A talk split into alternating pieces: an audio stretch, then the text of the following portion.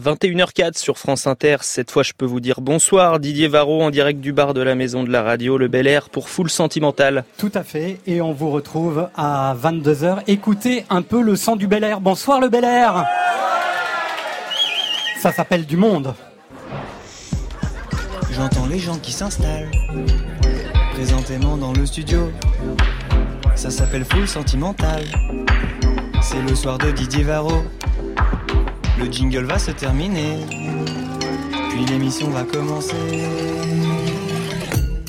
Et eh ouais, c'est sûr, l'émission va commencer full sentimental jusqu'à minuit du bar de la maison de la radio Le Bel Air au carreau du Temple à Paris dans le troisième. Mais oui, il y a une petite distance que nous franchirons allègrement pour retrouver en live à partir de 23h15 Dick Hanegarn en presque solitaire, visitant 12 villes en 12 chansons avant de laisser la scène à la chanteuse Pomme. Mais tout de suite, c'est le direct, le bar, les cocktails, le dance floor, le fumoir un monde de dingue. Oui, une foule, foule sentimentale et la musique dans tous les sens. Avec toujours ce soir, par désordre d'apparition, nos nouveaux résidents, le groupe Shelmy, surpris cette fois sous influence Booba. Le retour de Kiddy Smile, plus de 2 mètres d'intensité pour faire bouger les lignes d'une société hétéronormée. Porteur de la culture queer, Kiddy Smile parle aussi avec son corps. Puisqu'on est visible, on est aussi politique. La preuve, le groupe The Blaze fêtera en deuxième heure la sortie de son premier album Dance Hall pour faire lever les bras et pleurer en même temps. Le groupe Justice revient aussi pour faire le tour du monde. C'est aussi le tour de la question du live et de 10 ans de audio, vidéo, disco and rock'n'roll attitude. Dans quelques instants, on parlera sûrement d'un bras armé d'électronique, de voyage, de souvenirs d'enfance et peut-être de bleu de travail avec la chanteuse Jane. Enfin, 15 jours avant la sortie de son très très attendu deuxième album, Chris et Christine and the Queens sont dans la même foule sentimentale, avec de la rage, beaucoup, du désir, encore, de la force, passionnément, du mouvement à la folie, et surtout, surtout, le bonheur de la regarder s'échapper tout le temps pour éviter toute tentative de définition. Chris ou l'amour du risque, en direct du Bel Air et sur la platine de Full Sentimental. Dans Five Dolls, elle chante J'en ai trop dit, personne m'écoute. Ce soir, Chris, on va l'écouter. Bonne soirée sur France Inter. C'est fou, là.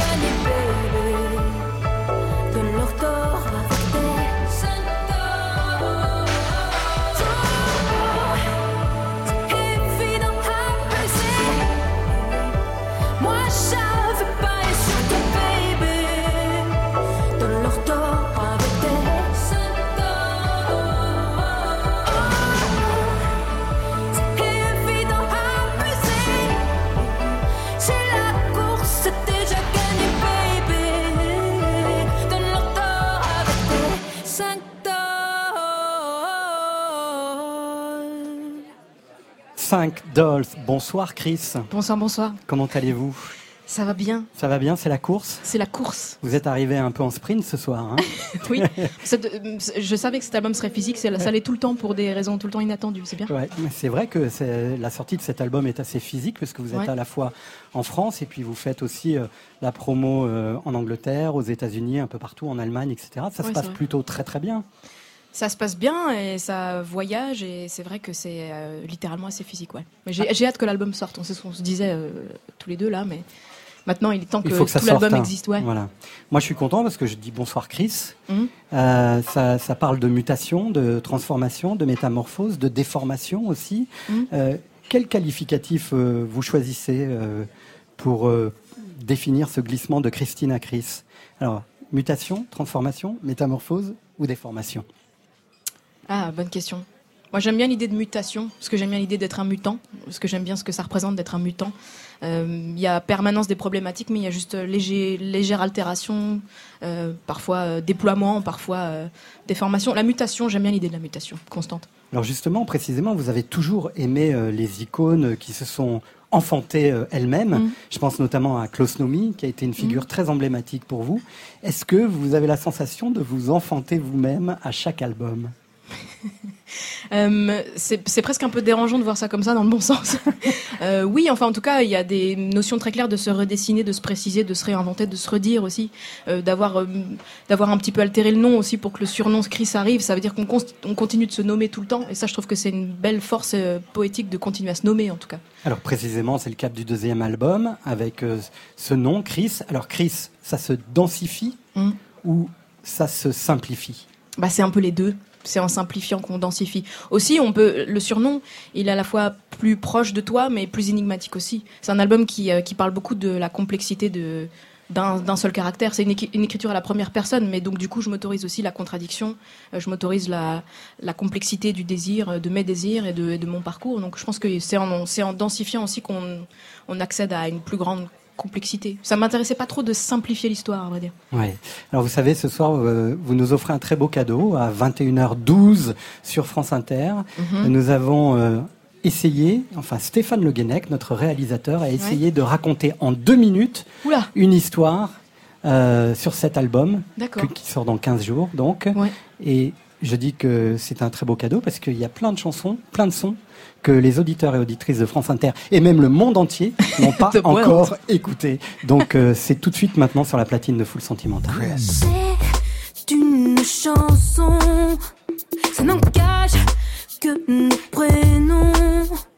Dans mes graves articulés, c'est ce que je me dis quand je termine ce couplet. C'est ce qui manque maintenant. Il manque des filles. Qu'est-ce qu'une femme doit faire ici? Para foliarse,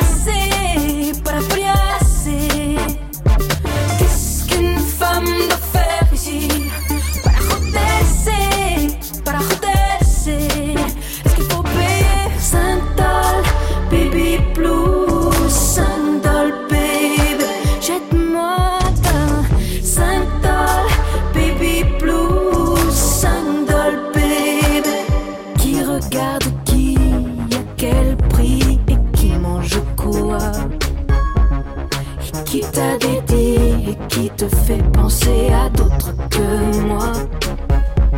Pourquoi avaler, recracher, pourquoi garder tout contre soi?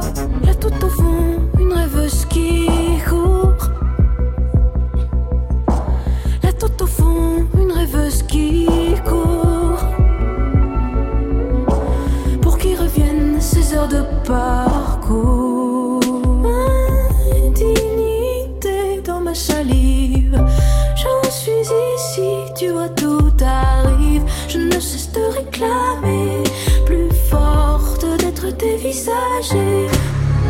Ah, ah, J'en ai trop dit, Ah, personne m'écoute. Un aperçu de cet album euh, de Chris. euh, J'en ai trop dit, personne m'écoute. Vous le pensez vraiment ça, Chris?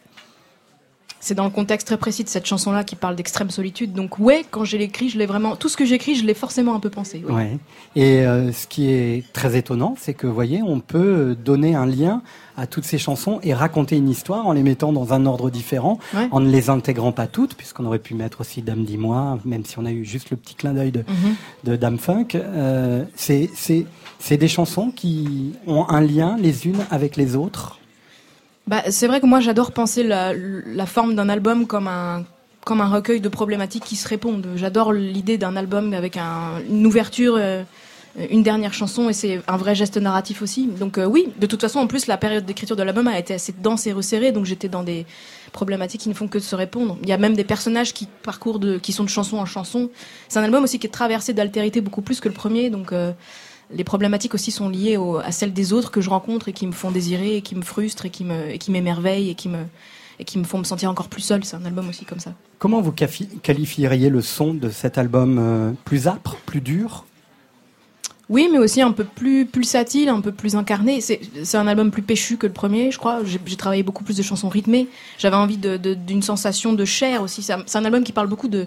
C'est très charnel, c'est très, euh, c'est presque carnivore des fois. Donc euh, c'est un son qui est minimaliste, un petit peu dur et en même temps qui est chaud. J'ai travaillé des sons analogiques aussi. J'ai travaillé du vrai jeu de musicien en studio. Et je voulais raconter le sang qui, qui pulse sous la peau, quoi. Il y, a un, il y a un côté très épidermique, ouais. Et puis il y a votre corps d'athlète qui s'est forgé pour euh, embrasser ces, ces nouvelles chansons. Mm. Euh, on parle souvent d'ailleurs, euh, depuis que vous parlez de cet album, de votre corps d'athlète, on parle assez peu de votre voix qui s'est aussi musclée et Mm. qui est carrément différente du premier album, je trouve. Oui, c'est vrai. Mais alors C'est aussi une voix d'athlète, hein, pour le coup. C'est- vrai que la voix s'est musclée en chemin, ouais. Mais d'ailleurs, même entre Chaleur Humaine, l'enregistrement de l'album Chaleur Humaine et la tournée Chaleur Humaine, je pense que ma voix s'est- a muté, quoi. C'est réchauffée, c'est est devenue plus forte. Et donc, euh, la fin de ma tournée de Chaleur Humaine, je chantais déjà les chansons de Chaleur Humaine avec une voix qui était différente de celle de l'enregistrement. Et ça, ça a été une découverte aussi, que ma voix pouvait aller plus loin, pouvait, je, pourrais tirer, je pouvais tirer dessus, je pouvais même la pousser très fort. Et je pense que quand j'ai écrit cet album-là, le deuxième, euh, je l'ai écrit pour une voix un peu différente aussi. Alors chez vous, il y a aussi euh, quelque chose de très important, c'est l'écriture. Euh, on parle beaucoup du personnage, il faut aussi parler de l'écriture. Pour vous, c'est c'est une force et qui, qui émancipe l'écriture. Ouais. Mais de toute façon, l'écriture est une force de sublimation et le personnage, c'est pas tant un masque que mettre une forme aussi sur des sentiments. Donc c'est, le personnage vient de l'écriture aussi, mais j'ai, toujours beaucoup écrit. Et, et dans cet album, il y a aussi la notion, il y a une grande confiance que je mets dans l'écriture, comme l'écriture me rend justice, l'écriture m'aide à, à crier si j'ai envie de crier, m'aide à formuler si j'ai envie de... Le j'en ai trop dit, euh, de toute façon, d'une certaine façon aussi, l'écriture me permet de trop en dire, euh, dans le sens où euh, ça me permet toutes les formulations, ça permet de mettre des mots sur l'innommable aussi, ce qui a pu, moi, dans ma vie, me sauver aussi, par exemple. Alors il y a le, le prénom, mais il y a aussi la langue. Ouais. Et la langue fait ce que vous devenez, constitue ce que vous êtes aujourd'hui? Oui. Bah de toute façon, il y a aussi ce, ce- l'érotisme vient un peu de là aussi en fait, la découverte que le verbe peut transformer. euh, Moi, en m'ann- en m'annonçant que j'allais essayer d'être plus libre et d'avoir de, cesser d'avoir honte avec Christine, ça m'a littéralement altéré moi en tant que, personne humaine aussi, ce qui a permis que je devienne Christ. Donc euh, la langue peut peut émanciper, préciser, donner de la force, ouais. Euh, la figure de l'auteur, elle est toujours masculine dans la, dans la société aujourd'hui? Elle est toujours un petit peu connotée. Oui, on est dans une société patriarcale, donc toutes les figures de puissance sont encore liées euh, au patriarcat. Donc oui, mais c'est la figure de l'auteur inspirée par la muse. La muse est souvent, mais ça va changer, et ça change déjà. C'était historiquement plutôt une figure féminine, silencieuse, assise à côté de l'auteur. Mais La muse? Ouais. Ouais. la muse, euh, oui, mais moi, moi, mes muses sont pas toujours féminines. Et d'ailleurs, moi, en tant qu'auteur, je travaille aussi une voix féminine. Et d'ailleurs, en écrivant l'album, j'ai lu beaucoup d'auteurs, euh, d'auteurs euh, femmes. J'ai lu Maggie Nelson, qui m'a, qui m'a, qui a été une grande découverte littéraire pour moi, et une très belle voix aussi euh, puissante et intelligente de femme. Et j'ai écouté des albums de femmes aussi. J'ai écouté The Velvet Rope de Janet Jackson, qui est un grand album féministe avant l'heure d'ailleurs ouais. qui adresse beaucoup de choses. Enfin, c'est marrant parce que là, dans, dans le paysage euh, de la pop, on, on semble découvrir le girl power, mais cet album de Janet Jackson était déjà très très féministe. Il adressait une complexité euh, des sentiments et des désirs qui étaient, qui étaient vraiment marquantes, quoi. Chris est avec nous ce soir pendant deux heures en direct du Bel Air. Vous avez vu cet endroit, il est pas mal. Hein? C'est pas mal. Je connaissais pas du tout cet endroit en fait. Et je ne sais pas si vous vous connaissez. Je crois que vous vous êtes croisés. Je crois même qu'elle a fait votre euh, Oui, première partie. C'est vrai. C'est Jane. Elle va nous rejoindre tout de suite. Il fut un temps. Quand c'est une foule, ça me rend sentimental. En direct du Bel Air à la maison de la radio Cool. hein sur France Inter.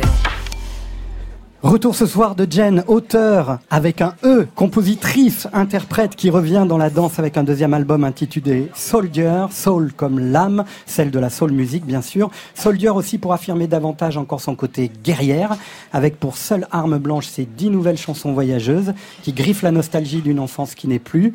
Hommage à ces territoires qui vous constituent et vous engagent comme Pointe-Noire ou Abu Dhabi. Jen rend aussi à Mr. Flash ce qui lui appartient, homme son qui lui a presque tout appris Enfin, elle désigne l'aliénation aux réseaux sociaux et encourage les éclopés de l'amour à chercher l'indépendance face au tourment de l'amour. J'ai gardé mes larmes bien serrées dans mon poing, les choses vont aller mieux. Allez, ça va aller, tout va devenir meilleur si l'amour rôde à nouveau. Alright, Jane sur la platine de Full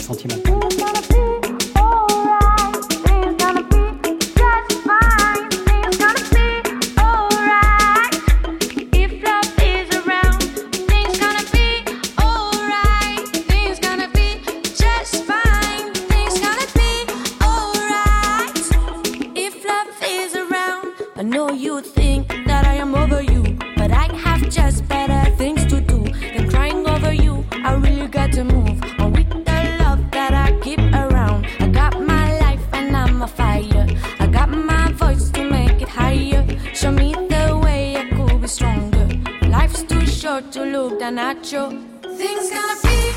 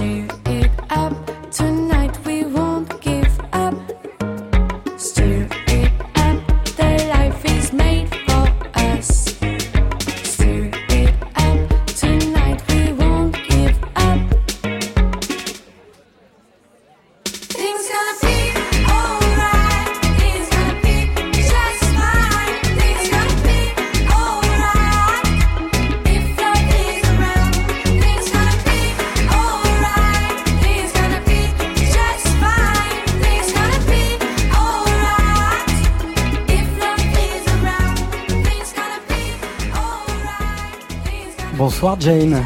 Bonsoir. Ça va bien Ça va et vous Ouais, très très bien. Vous avez fait la première partie de Christine Oui, c'est vrai. vrai.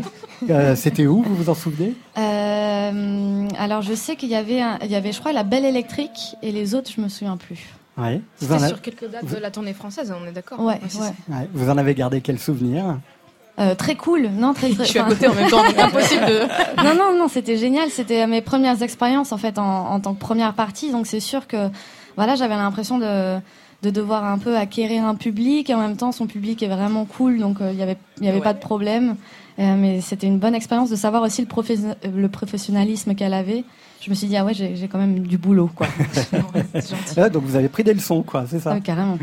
Euh, le cap du deuxième album c'est le même cap pour vous que pour Christine.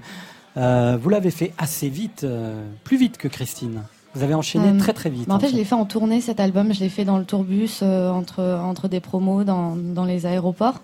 Et c'est vrai que j'avais envie de qu'il sorte rapidement. Enfin, j'avais envie vraiment qu'il me ressemble le plus possible. Parce que c'est vrai que dans le premier album, en fait, j'avais écrit des chansons quand j'avais 16 ans, comme comme j'avais ouais, j'avais 16 ans quand je l'ai écrite. Et il est sorti quand j'en avais 23. Donc là, j'avais envie d'immédiateté, on va dire. Ça veut dire que cet album est plus en phase avec ce que vous êtes aujourd'hui Oui, complètement, oui. Ouais. Oui, oui, complètement. Donc ça, ça doit rendre euh, heureuse. Oui, bah, je suis euh, très très soulagée qu'il soit sorti déjà et, euh, et non, pour l'instant il y a très bon retour donc je, je suis hyper contente. Ouais, l'accueil est incroyable. Vous êtes rentré directement numéro un top album. Euh, c'est la, enfin, c'est la première fois en même Oui, temps. c'est la Il y première avait eu qu'un album avant, mais, mais même. c'est vrai que ça, ça, ça fait plaisir, ça aussi. Oui. Et vous avez voulu euh, étraîner vos nouveaux morceaux sur scène toute seule. Euh, on vous a vu à la fête de la musique à l'Olympia pour France Inter avec votre bras armé électronique qui fait beaucoup parler. Euh, vous êtes une mutante, Jane? Euh, euh, je sais pas trop. Euh, non, disons que je suis plutôt, ouais, je suis, une geek.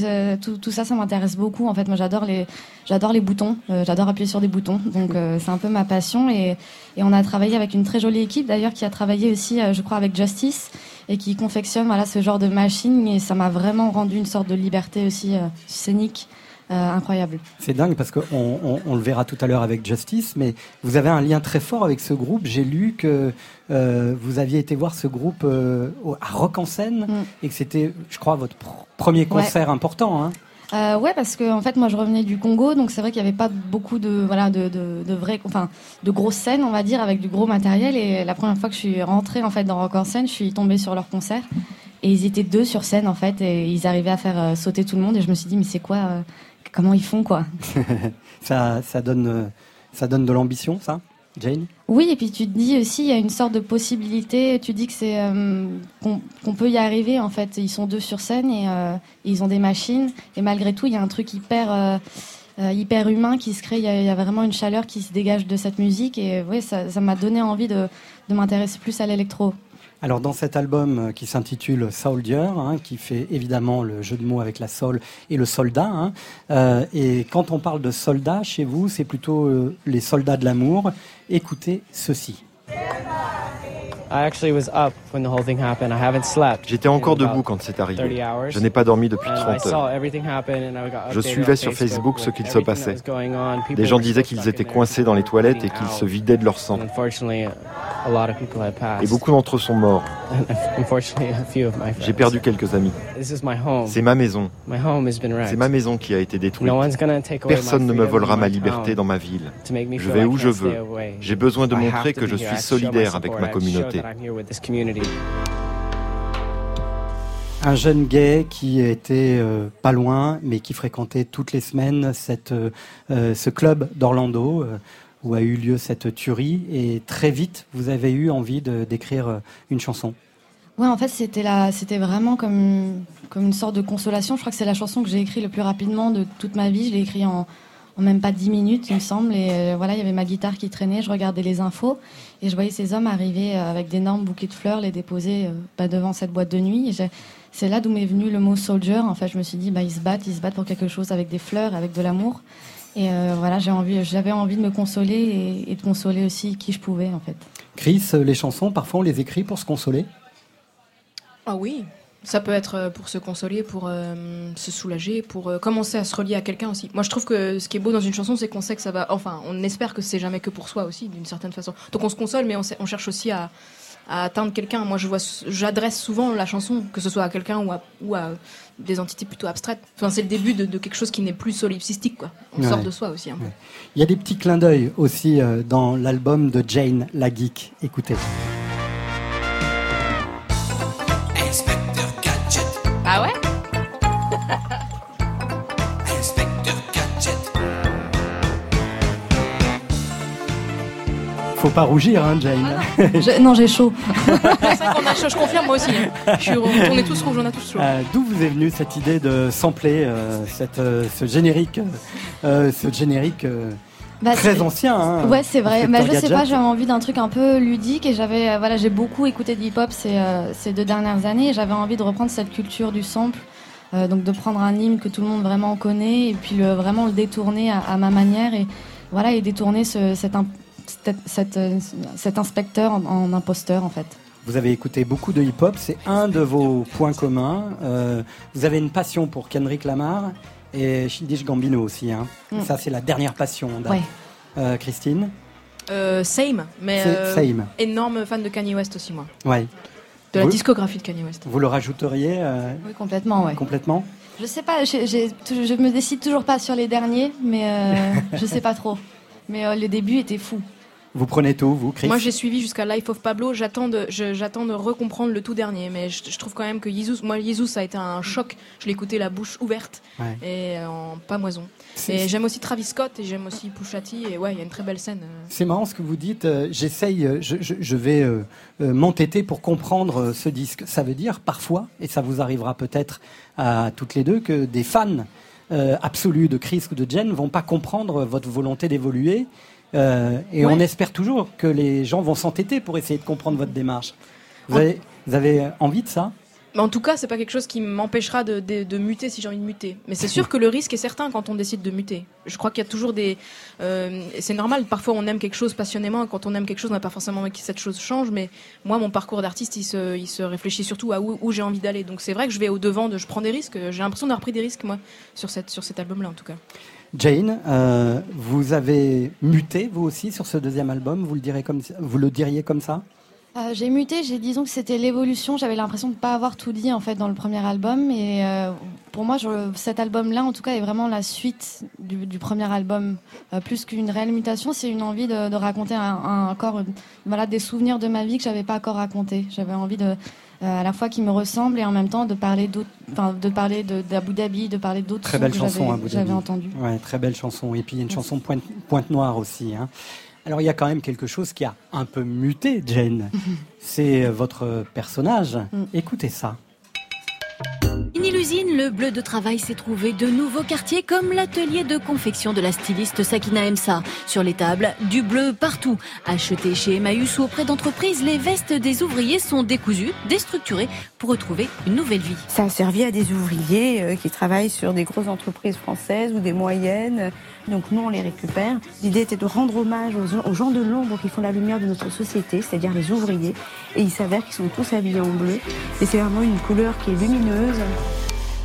Ah, le bleu de travail Eh quand oui. même. Ouais. Bah oui, en fait, je, je réfléchissais, j'avais envie d'incarner autre chose euh, par rapport à Zanaka qui voulait dire enfant en malgache. Donc c'est vrai que j'avais une petite robe noire et blanche à col Claudine qui faisait assez, on va dire, enfantin. Là, j'avais envie d'un truc un peu plus affirmé, un peu plus justement ouvrière.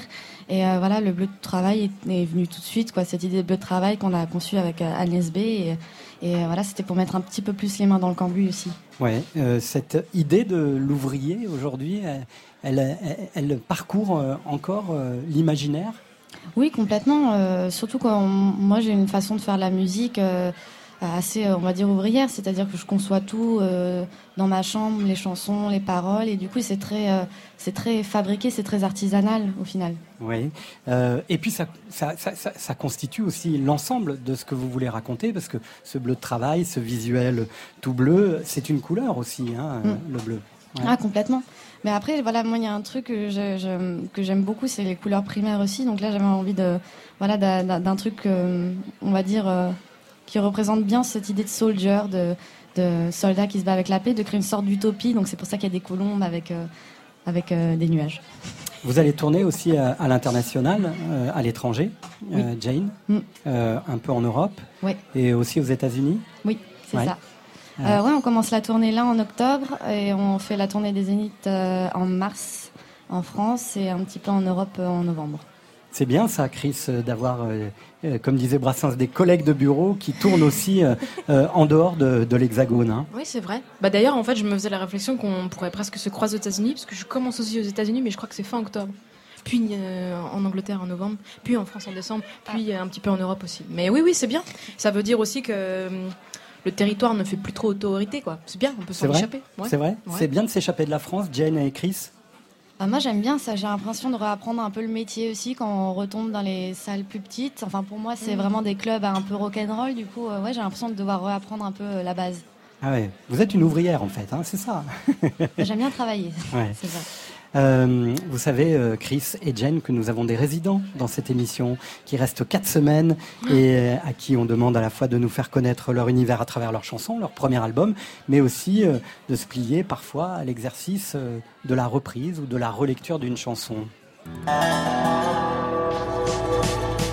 Résident, résident, De foule sentimentale. résident, résident. Sur France Inter. Et oui, c'est la deuxième semaine de résidence pour le groupe Shelmy dans Full Sentimental sur France Inter. Vendredi dernier, Shelmy désinguait les rapports de domination sociale et la souffrance au travail. Antisocial, ils ont sûrement perdu leur sang-froid. Bientôt des années de ces vices, enfin le temps perdu qu'on ne rattrape plus. Ils vont le faire cette semaine dans l'exercice de la reprise, donc avec une chanson, une chanson, une chanson de Booba, extraite du neuvième album du Duc de Boulogne. Comment oublier les affligeantes Rix Festival qui portent le rap une fois de plus au rayon des faits divers, pas super divertissants?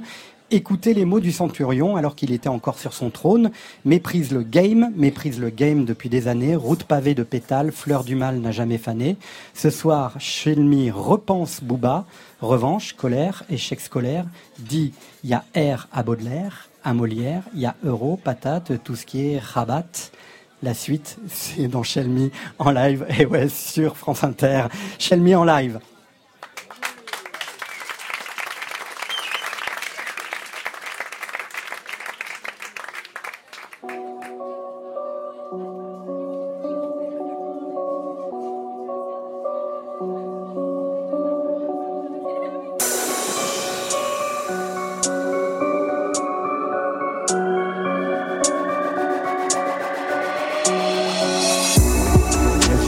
Pénurie. Je le H de mon ceinturon. Tout est noir dans mon écurie. Sur la tête de mon Amex Centurion. Je les baise mais pas sans leurs talons. Passe le mot à Cendrillon. Longtemps que je regarde plus le prix du galon. Je m'arrêterai pas à 100 millions. Moi et ta putain, nous en allons. Elle va souffler dans le ballon. Couille de buffle de daron. La concurrence vend des marrons. Sale fils de pute, tu respectes rien. On avait dit pas les parents. Quand viendra la R15, il faudra pas parler allemand, il faudra me parler tout doucement, articulé pour que je comprenne bien. Répéter plusieurs fois, je lui fonce des peu que je comprenne rien. Les carrières se font doucement, s'arrêtent vite comme hache de guerre. Ces fils de pute portent l'œil, j'ai teinté les vitres du double R. Revanche, colère, échec scolaire, dealer, y'a R à Baudelaire, à Molière. Y'a jamais de pénurie. Je le H de mon ceinturon. Et je m'arrêterai pas à 100 millions. Non, je m'arrêterai pas.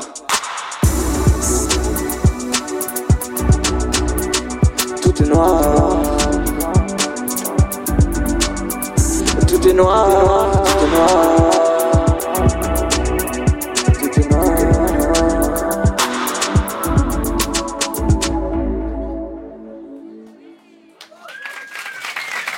Le groupe Shelmy, ce soir, sur France Inter, résident de foule sentimentale. Ils vont venir nous rejoindre.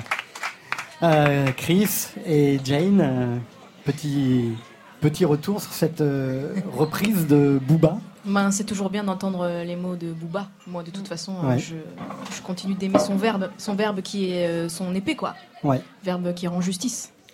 Et vous, Jane? Moi, j'ai beaucoup aimé. Euh, je- J'avoue que en fait, j'ai très peu de connaissances en hip-hop français, Euh, mais là, c'était bien interprété, c'était cool. Merci. Bonsoir les garçons. Bonsoir. Pourquoi ce choix de Booba? Bon, euh, on peut croire que c'est un choix de circonstance, mais en fait, euh, c'est pour nous, c'est plutôt anecdotique. euh, le fait que son procès euh, ait commencé hier. En fait, c'est surtout une chanson qu'on écoute avant de monter sur scène, euh, qui nous galvanise. C'est une chanson un peu martiale, une espèce de, de je sais pas, de marseillaise reprise par Booba, quoi. La nouvelle C'est un peu Marseillaise. ça, la nouvelle marseillaise. Nouveau, C'est clairement un chant qui nous galvanise et qui nous permet aussi de nous mettre dans un, dans- de, de nous mettre dans un état mental euh, d'incarner aussi ouais, de rage et d'incarner euh, euh, les chansons qu'on fait qui portent aussi ça. Et ça nous, ça nous conditionne quoi vachement. C'est dingue quand même, hein Nouvel hymne national, euh, revu et corrigé par Shelmy euh, Ben versus ouais. Booba. Mais, mais la France, il y a plusieurs France, il y a plusieurs réalités. Il faudrait presque un hymne pour chaque réalité de la France. Ouais, c'est vrai. Alors, évidemment, vous êtes là, Shelmy, ce soir avec Chris et Jane. Euh, vous avez décidé d'interpréter Booba. Vous allez être soumis, comme les filles, au questionnaire Booba. Oula. On va démarrer par une première question. Bah, c'est complètement égoïste la musique. Enfin, l'art, c'est égoïste. On ne peint pas pour les autres, on fait pas une symphonie pour les autres. C'est pour soi. Si je fais pas de la musique pour moi, je suis un suiveur. C'est mon identité. Quand on écoute Booba, on écoute Booba. Alors, est-ce que la musique, c'est égoïste? Moi, je suis d'accord dans le sens où ça doit quand même te parler d'abord à toi avant de pouvoir parler aux autres. Ouais, c'est personnel. Je suis d'accord. Ouais, c'est personnel, c'est intime. Personnel. Jane? Moi, je suis d'accord. Aussi. Pareil. Non, c'est vrai que ça peut être pris, enfin, ça peut être égoïste si c'est dans le sens où justement on écrit pour soi et pas pour les autres. Je pense que ça va être toujours un peu des deux au final. On écrit pour soi, pour se, voilà, pour pour s'exprimer. On, on espère que ça touche aussi les autres. Gros débat aussi autour de ce fameux autotune qui existe dans votre album. Si t'es dans la douche et tu fredonnes, euh, tu peux fredonner Maria Carré, tu, dans ta tête tu chantes aussi bien qu'elle. Mais avec l'autotune, en fait, ça te permet de faire tout ce que t'as dans la tête. Quand je mets l'autotune, je me dis pas, ah, j'aime chanter, je vais mettre de l'autotune sur ce son. C'est parce que j'ai une mélodie et je trouve que ça apporte un truc au morceau et je me dis que là, l'autotune passe mieux que le rap. C'est tout. Et toc. Et En même toc, temps, euh, la, la référence à Maria Carré euh, venant de Booba, c'est toujours, on l'imagine chantant dans sa douche euh, Maria Carré, c'est Ça, guilty pleasure, euh, j'ose imaginer qu'il l'a eu aussi. Quoi, bah comme tout ouais, ouais, comme tout le monde. Euh, guilty, moi c'est pas vraiment guilty d'ailleurs. hein. J'ai Bah, pas, pas de plaisir coupable à Moi me non plus. Moi non plus. Euh, cette histoire d'autotune, comment vous l'appréhendez vous? C'est un instrument pour nous. Enfin, je pense que dans l'album, on l'a utilisé comme un instrument. Je pense, euh, les gars, je sais pas si. euh, ouais. Esthétiquement aussi, c'est un peu le son d'une époque, et une époque à laquelle on a envie d'appartenir. Et, euh, voilà, d'expérimenter aussi. Forcément, la pop, c'est l'expérimentation, c'est aller au-devant de, des nouvelles technologies, s'en servir. Et voilà, c'était aussi ce, ce- besoin aussi de, de découvrir, d'être excité par quelque chose. quoi. Athlète de la voix pour euh, Jane comme pour Chris d'ailleurs, euh, l'autotune. Alors moi j'adore l'autotune, enfin je, je, je la considère aussi comme un instrument et il y a même le, le tube de Cher par exemple sans l'autotune n'a pas n'a plus aucune n'a plus aucune mélodicité quoi. Après moi alors c'est marrant parce que j'adore ça mais je l'utilise pas pour moi. Euh, mais parce que alors chacun ses problématiques quoi. moi j'aime bien l'idée d'avoir ma voix nue et exposée mais mais peut-être que si un jour j'ai envie de faire un album qu'en autotune je le ferai. Il y a un, un de mes albums préférés qui est un album de Kanye West qui s'appelle 808 euh, VS Heartbreak qui est fait avec énormément d'autotune et il est magnifique. Jane Moi j'adore ça, c'est vrai que comme pour Chris, je crois qu'en fait, euh, moi j'aime bien chanter et voilà, j'ai l'impression un peu de pas de tricher quand j'utilise de l'autotune, mais voilà, j'ai pas, enfin j'ai l'impression de mettre un filtre qui bloque un peu ma voix.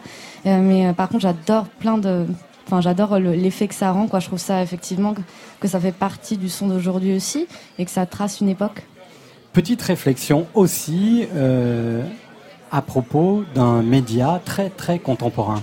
Je fais tous mes choix tout seul, mais je demande l'avis aux gens aussi. Non, je suis pas Kanye West. hein. Le truc d'un artiste, c'est voilà, t'as créé ton truc. Après, il y a des questions qui se posent. Tu te dis, est-ce que je suis pas tout seul dans mon délire? Est-ce que je suis pas tout seul à kiffer dans mon auto? Faut prendre du recul. Des fois, j'ai pas de doute par contre. hein. Alors c'était pas la bonne question sur euh, sur les médias, mais euh, le, reg- le regard euh, qu'ont les autres sur votre travail, euh, voilà. Ouais, du coup, c'est hyper contradictoire avec ce qui, Ouais. la première citation qu'on a eue. Mais et je rebondis là-dessus parce que moi, je pense qu'on on, on croit qu'on fait de la musique pour soi, mais en fait, on le fait pour très peu de personnes. On le fait, euh, on le fait pas pour son public, je pense non plus. On le fait pour, euh, bah, quand on est au moment de créer quelque chose, d'abord euh, pour un espèce de cercle restreint euh, qui serait euh, ses amis, ses proches. On règle un peu ses comptes en quelque sorte. Et puis il y a une autre partie, euh, c'est un peu ses contemporains. On a une discussion avec nos contemporains, avec nos pères. Et euh, on pense au moment de le faire à euh, ah tiens ça lui aurait peut-être plus ça ça aurait peut-être enfin c'est une espèce de conversation quoi une conversation euh, abstraite euh. Réflexion de Booba donc que je lançais tout à l'heure et qui arrive. Instagram, euh, Facebook, Twitter, c'est mes propres médias.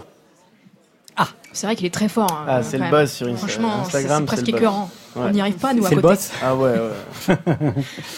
Euh, Jane, dans, dans, dans votre album, il y a une chanson qui désigne les réseaux sociaux et qui désigne un peu le le- le- euh, l'égotisme ou l'ultra-narcissisme que provoquent euh, les réseaux sociaux. Alors que vous les utilisez par ailleurs Oui, énormément. Mais euh, je me moque de moi comme je me moque euh, de toute, de, de toute la génération. Disons que c'est moi, c'est un truc qui me fait quand même très peur. J'ai l'impression de, enfin même sur mon Instagram ou même quand je fais défiler mon actualité, j'ai l'impression qu'on, voilà, des fois les, les gens euh, s'imposent des vies aussi et montrent des vies à d'autres gens qui les connaissent pas. On se prend en selfie, euh, on on, voilà, on montre nos vies à des gens qu'on connaît pas, on fait rêver des gens qui n'ont pas la même vie que nous. Ça peut être, euh, ouais, ça peut être écœurant. Et du coup, je sais pas si, euh, voilà, si par contre on devient pas euh, parfois un petit peu égoïste, voilà, à se mettre en avant. euh. Ou esclave, en tout cas. Ouais, il y a un truc où il faut avoir, euh, ouais, il faut être populaire, quoi. Il faut, euh, il faut, il faut être followé. Montrer sa faut, meilleure euh, facette, quoi. Voilà. Chris? Bah alors moi j'ai presque une vision plus optimiste aussi quand même. Parce que par exemple sur Instagram, si tu commences à, suivre des gens freaky, les algo- la magie de l'algorithme te présente de plus en plus de gens freaky. Donc si tu peux, tu peux choisir de t'entourer de freaks. Moi, par exemple, je pense qu'en grandissant vers 14-15 ans, je me suis sentie un peu isolée dans plein de problématiques. Et je pense que si j'avais rencontré des gens sur... Et je pense que Twitter permet, et Instagram permet aussi de se rencontrer entre freaks, entre gens qui ont les mêmes préoccupations. Donc oui, et en même temps... Enfin, c'est comme tout. Enfin, on était déjà en train de se faire des portraits au XVIIe siècle. On est, on est profondément tous narcissiques. Par contre, euh, la circulation des réseaux sociaux fait qu'on peut aussi avancer et rencontrer des gens qui sont, qui nous ressemblent un peu plus aussi. Je sais pas. Shelmy, merci infiniment. On vous retrouve la semaine prochaine. Yes, avec plaisir. euh, merci. On peut les Merci. applaudir, Shelmy. Jane et Chris, vous restez avec moi. De Booba à Damso, il n'y a qu'un pas à franchir. Après avoir quitté le label de Booba, Damso poursuit sa route sur les sentiers de la gloire avec son album Lithopédion, certifié disque de platine. Lithopédion désigne, je le rappelle, un fœtus issu d'une grossesse extra-utérine non arrivée à son terme. Pour celui qui, dans ce troisième album, aborde plus frontalement les sujets qui fâchent, comme le racisme ou même la pédophilie, thème très rare dans le hip-hop français ou francophone, avec feu de bois en savoure aussi, surtout la maîtrise technique du flow de celui qui aujourd'hui semble vouloir donner une nouvelle impulsion philosophique à sa carrière en s'investissant dans l'humanitaire. Prochain défi de Damso, ouvrir un orphelinat en République démocratique du Congo, son pays natal. Damso est dans la playlist de Full Sentimental et de France Inter. baby, oh baby, baby. Feu de bois, je te vois, suis-moi, je te veux pas, fuis-moi, je te veux toi. Feu de bois, je de trois, un des deux, aide-moi, un des trois, aide-nous, aidez-nous, aidez-moi. Feu de bois, je te vois, tu me dois, Dieu te voit, montre-moi que du doigt ce que t'as fait de moi, creux de joie, que de roi, fais des bois, fais de moi ce qu'on a fait de toi. Sur le tas, sûr de toi, tu t'y crois, c'est déjà ce qu'on a fait de moi. Fais de toi, fais de nous. Prends pas la tête, je ne tiens plus le coup. On bavardait sans dire un mot. Le bruit de mon silence en dit long. Sentiment grandissant, figeant d'ego. Prison de mots, absence de compliments. Je suis en attente, en apprentissage. Très peu sage, vu l'âge à la nage. Je fuis l'alcoolisme. Sur la planche, pas, je j'agonise. Une latence entre ce que je pense et ce que je dis. Ce que j'obtiens et ce que je vise. Soit c'est le père ou bien le fils. Soit la BR ou bien la disque. La night, ouais. Je sais ce que tu penses de nous quand tu dis que tu ne sais plus quoi penser de nous. Je sais ce que tu veux vraiment quand tu dis que tu ne sais plus ce que tu veux vraiment. Je sais que tu n'as plus le temps quand tu dis que tu penses qu'il te faut plus de temps. Baby, baby, oh baby, baby, baby, oh parles de moi, crache dans mon dos, je parle de toi, crache dans ta bouche. Je serai toujours un bras négro, que t'es tes que ta couche. Je te vois à travers le rideau, je t'observe quand tu te touches. Je sais pas si c'est toi ou c'est l'eau, je vois pas quand tu mouilles dans la douche. Fume qu'en relation c'est pris, lune au soleil dans le même rayon. Qu'une parole dans que j'écris, brume gondole dans l'océan. Femmes aux yeux d'homme sont que des filles, sentiments plongés dans le néant. Puis inverse de ressenti, mais silence se prend les devants. Je t'aime quand je suis dedans, dehors je suis plein de mépris. Ta fragilité n'est plus à prouver. Quand tout allait mal et qu'on ne savait pas, on passait du temps à essayer d'en passer. À deux le près d'un d'un, nous sans toi et moi. J'ai brûlé tes lettres dans un feu de bois, mais j'ai toujours en tête nos jeux de bois. J'ai suivi l'oseille, toi la fête des bois. J'ai toujours en toi ce que t'as fait de moi. Girl all night. Je sais ce que tu penses de nous quand tu dis que tu ne sais plus quoi penser de nous. Je sais ce que tu veux vraiment quand tu dis que tu ne sais plus ce que tu veux vraiment. Je sais que tu n'as plus le temps quand tu dis que tu penses qu'il te faut plus de temps, baby,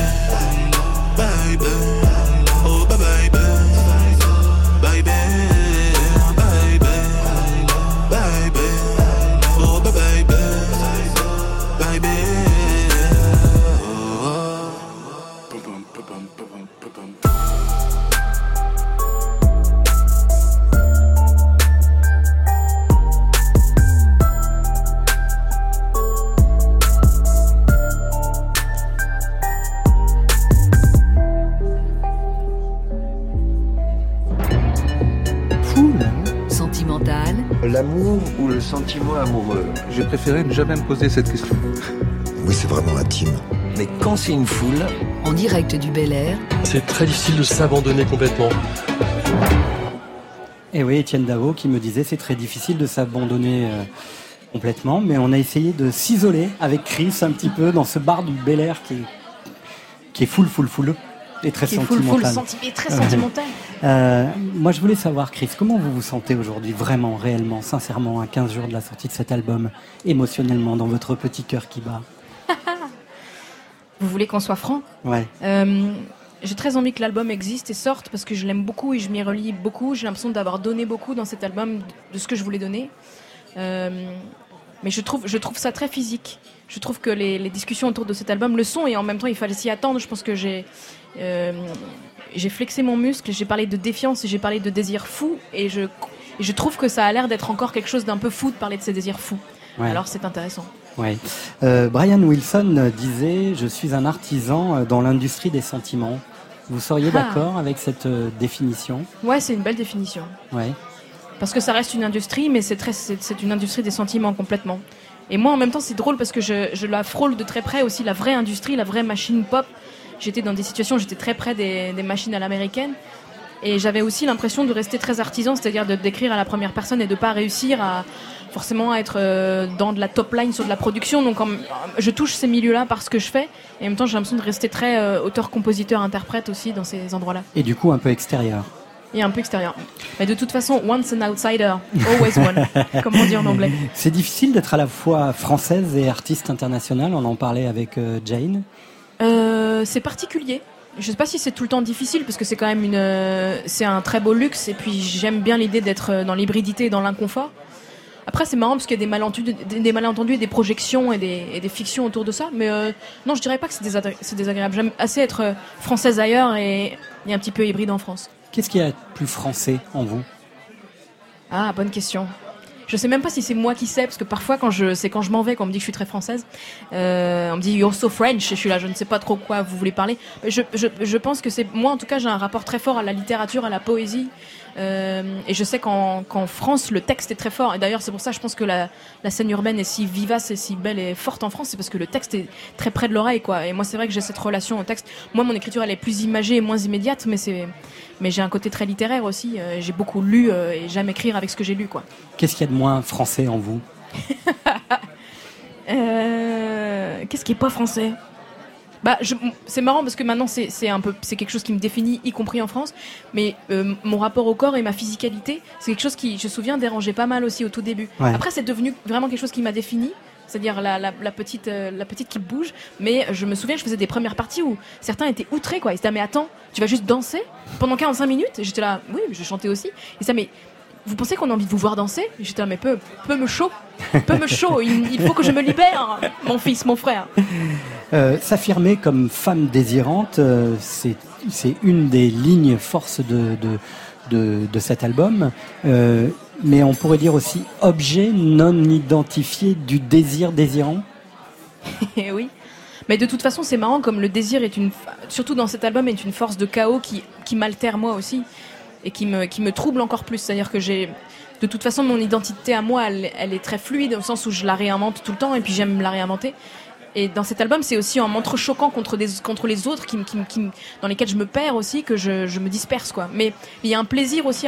C'est un album de, de sentiments exacerbés, il y a un plaisir à ressentir. C'est-à-dire que même quand c'est tragique, j'ai le plaisir de. de- c'est le sentiment pur, quoi. J'ai le plaisir. All the feels, quoi. J'ai tous les, tous les sentiments qui me traversent. Et des chansons qui sont un peu euh, conflictuelles comme Goya Soda, il y a comme du plaisir aussi dans le conflit. Ouais.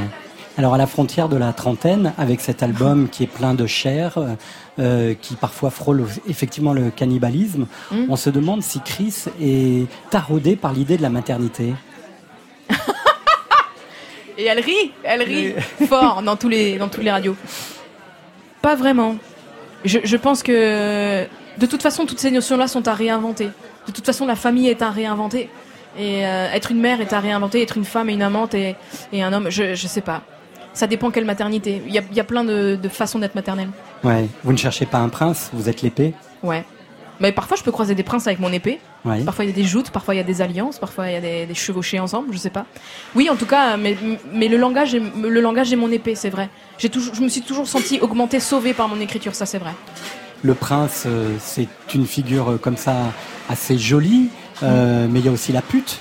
Ouais, c'est vrai. Ouais. On n'en est jamais loin d'ailleurs quand on est une femme qui revendique ses désirs, c'est vrai. hein. Ouais. On est toujours un peu proche d'être salope. Ça, ça dérange, hein, ça encore. Ça continue d'être un petit peu dérangeant, ouais. Euh, J'utilise des euphémismes polis parce que nous sommes le soir et que nous sommes dans une ambiance ouatée. Mais c'est fou. Comme euh, moi, par exemple, on m'a souvent dit, mais vous avez pas l'impression d'être obscène? J'étais là, mais quand est-ce que je suis obscène? Est-ce que je donne des noms? Est-ce que je donne des lieux? Est-ce que je donne des photos? Je parle d'un désir qui est le mien. C'est pas obscène le désir. Ça devrait jamais l'être d'ailleurs. Tous les désirs ne devraient pas l'être. Chris, merci de ce petit moment d'intimité en tête à tête. Enfin, d'intimité, il y a quand même beaucoup de gens. Ça. Vous savez quoi Je vais aller rejoindre le bar. Je vais aller vous laisser souffler un petit peu parce que cette émission, elle est un peu, euh, vous voyez, il y a une rythmique euh, de dense, gymnastique. Mais hein. on aime bien ça. Et puis je vais rejoindre euh, le groupe Justice au bar. Bonsoir. Vous voulez voir quelque chose? Je prends un café et toi? Je prends un thé. Un thé? C'est dégueulasse le café. Ça me dit que la voix. Et ouais, le groupe Justice qui est juste euh, à côté de moi au bar. Bonsoir, euh, Gaspard et Xavier. Bonsoir Didier. Ça va Ça va Je suis ravi de vous retrouver dans mon nouveau lieu. Vous aviez hanté euh, le, le studio 621 au sixième étage. Vous voyez, on a, on a fait les choses bien maintenant. Hein On est très très, on est impressionné. Ouais. On est un peu, un peu déstabilisé même. Alors tout à l'heure, on va parler évidemment de la sortie de cet album live et puis de. Moi, je vais parler de ce Bercy qui m'a qui m'a qui m'a rendu dingue. Euh, J'y étais et j'ai- trouvé ce, ce concert absolument dingue. Mais là, on est au bar. Euh, je sais que vous avez une relation particulière à, à, À l'alcool. à et notamment à un alcool qui est le mezcal, qui est très important, qui est peut-être moins maintenant. Non non, c'est toujours important. Ouais. Ah ouais. Pourquoi Ça, on- Non mais on change, ça c'est par vague. Il y, a- il y a des moments où on arrive à saturation et il faut changer. Et, euh, et maintenant, ça fait quelques années qu'on est sur le, le mescal. Mais c'est ce qui nous donne la force d'affronter le, le regard des gens quand on joue. C'est vrai Un peu. Mais en même temps, il faut être centré, il faut rester centré, non? Non, non, évi- évidemment, on n'est pas ivre-mort sur scène, mais c'est juste Je qu'on a- confirme. on, a, on a besoin de, de se mettre un peu en condition. Et c'est vrai que le mescal, c'est euh, c'est quelque chose qui nous, qui nous a accompagnés sur cette tournée, mais avec modération. Ouais, alors juste euh, devant vous, il y a Hugo. Bonsoir Hugo, le manager du, du bar Le Bel Air qui est en plein boulot. Et donc, euh, petit exercice hebdomadaire, vous avez le groupe Justice face à vous. Euh, quelle boisson imaginez euh, avec euh, un groupe comme Justice Euh, bonsoir. Bah alors, du coup, Justice, effectivement, en fait, ils sont arrivés, ils m'ont commandé du mescal. Donc, je suis parti sur le mescal. Ah ouais, carrément. Je l'ai accompagné avec de l'avocat. En fait, ça va l'adoucir l'ensemble. Le mescal, ça va donner la longueur, un petit côté fumé, terreux. Donc, on repart sur ce côté métallique. La cachaça pour apporter un petit peu de fraîcheur, un peu de douceur. Voilà, avocat, à ça. Ça vous va, euh, les garçons Cachaça très bien. On a, on a une belle histoire aussi avec la cachaça. euh. Pourquoi On Mais- a caché ça longtemps, mais euh, très belle histoire. Elle était pas mal. non, mais c'est à chaque fois qu'on va au Brésil, on boit de la cachaça parce que c'est un peu la boisson euh, nationale. Ouais.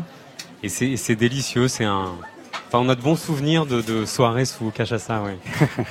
Xavier Gaspard, on vous retrouve euh, en début de deuxième heure pour parler de cet album. Eh ben, vous avez de la chance, vous allez boire un coup. Moi, je peux pas trop parce que sinon, euh, j'arriverai pas au bout de l'émission. Mais je vais vous accompagner tout à l'heure. tu peux tremper tes lèvres, tu peux tremper Allez, je vais lèvres. tremper ma lèvre. C'est pas mal. C'est pas mal. Merci à tout à l'heure. Bah tiens, oui, un petit Jeanne pour euh, euh, finir tranquillement cette, euh, cette première partie de Full Sentimental.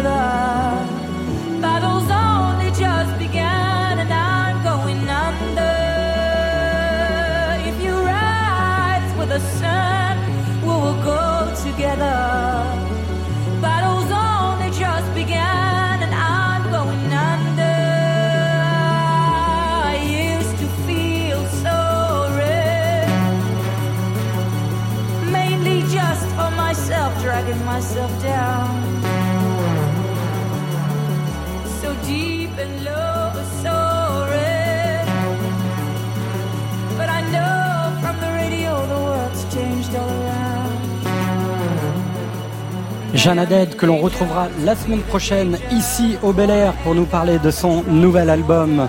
On se retrouve après le point sur l'actualité, toujours avec Christine and the Queens, Jane, le groupe Justice, le live de Kiddy Smile et le grand retour de The Blaze. Après les infos du journal, c'est encore full sentimental. 22h04 sur France Inter, on retrouve Didier Varro, c'est la deuxième heure de Full Sentimental. Merci Alexandre, on vous retrouve dans une heure. Ce sera cette fois le journal de 23h et juste après vous, aux alentours de 23h15, on partira tous ensemble au carreau du temple pour le live exceptionnel de Dick Hannigan et la chanteuse divine d'émotion pop et folk avec sa auto-harpe, j'ai nommé Pomme. Ça s'appelle Full Sentimental. C'est le soir de Didier Varro. Le jingle va se terminer. Puis l'émission va commencer. Ben oui, l'émission, elle va recommencer. Retour au Bel Air. Ça va le Bel Air? En compagnie de Chris, Jane, Justice, le dance floor attend le live de Kiddy Smile et nous fêterons la sortie aujourd'hui du premier album de The Blaze. C'est fou, là. Ouais.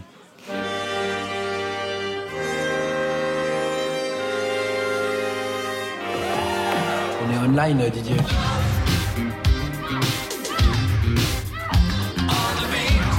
Je m'appelle Christine and the Queens. En 2014, je disais l'idéal serait que Christine fasse son album Gainsbourg.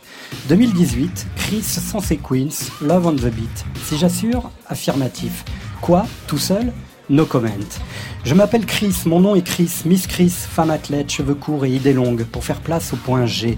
Et mon groove, Snoop, ne t'en déplaise, ma gueule, même en sucrant les ondes, continuera à tenir en joue. Je m'appelle Christine and the Queens. Les fleurs du mal de mon premier bouquet étaient celles de la solitude, pour vous rappeler aussi qu'il n'y a que deux sexes, qu'il n'y a pas que deux sexes, mais un continuum sexuel. Je m'appelle Chris, Kiss Me Hardy, d'un tableau de Francis Bacon. Je suis sorti faire l'amour avec un autre homme. Je m'appelle Christine and the Queens. Je faisais de la musique pop de chambre pour faire de ma vie enfin dédoublée une allégorie de l'évaporation. Je m'appelle Chris. T'es qui, toi, pour me traiter? Oui, je suis une menace. Lieutenant Helen Ripley dans Alien. Ève du futur, lève-toi avant qu'il et elle ne deviennent tous fous. Je m'appelle Christine and the Queens. M'avait-on bien écouté au juste? Mon intranquillité déjà parlait de moi. Dans un fracas proliféré en habit de soirée, c'est encore plus doux que la haine de soi. Regardez les enfants perdus monter au combat. Eh ouais, je m'appelle Chris, j'ai tombé la veste. Je suis roi et reine désirante au pays de l'impureté. Slim Shady, sale gosse hip-hop, entré en moi par désir d'effraction. Petite garce au pays des secrets de la Roxane de police. Je m'appelle Christine and the Queens. Comme Deleuze, je sais que devenir, ce n'est jamais imiter, ni faire comme, ni se conformer à un modèle, fut-il de justice ou de vérité. Je m'appelle Chris. Je sais comme Maggie Nelson que l'irrésolution est acceptable et désirable. Je m'appelle Christine and the Queens. Vous me reconnaissez pas? Je suis venu vous réparer, vous émanciper, vous désirer, vous manger, vous baiser les oreilles. Je m'appelle Chris. Je fais ce qui me fait envie. Folars. Janet Jackson se touche tout en étant au téléphone avec sa copine.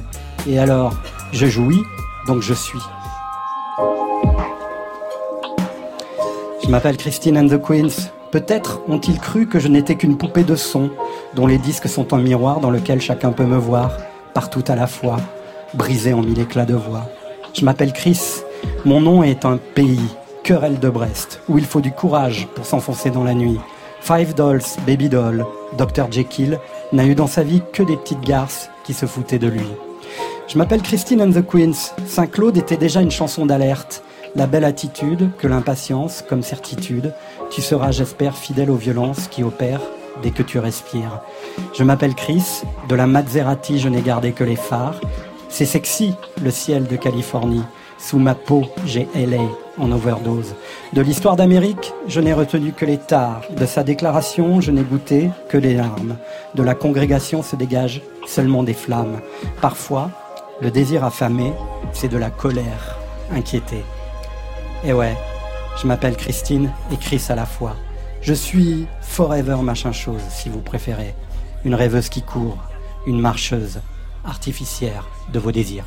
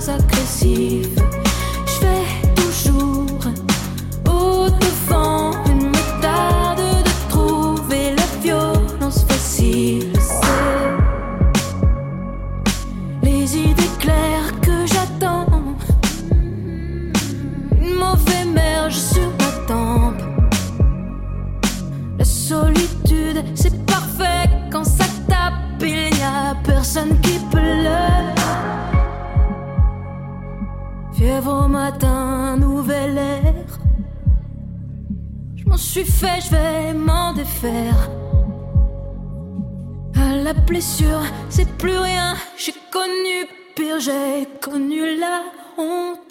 Je vais marcher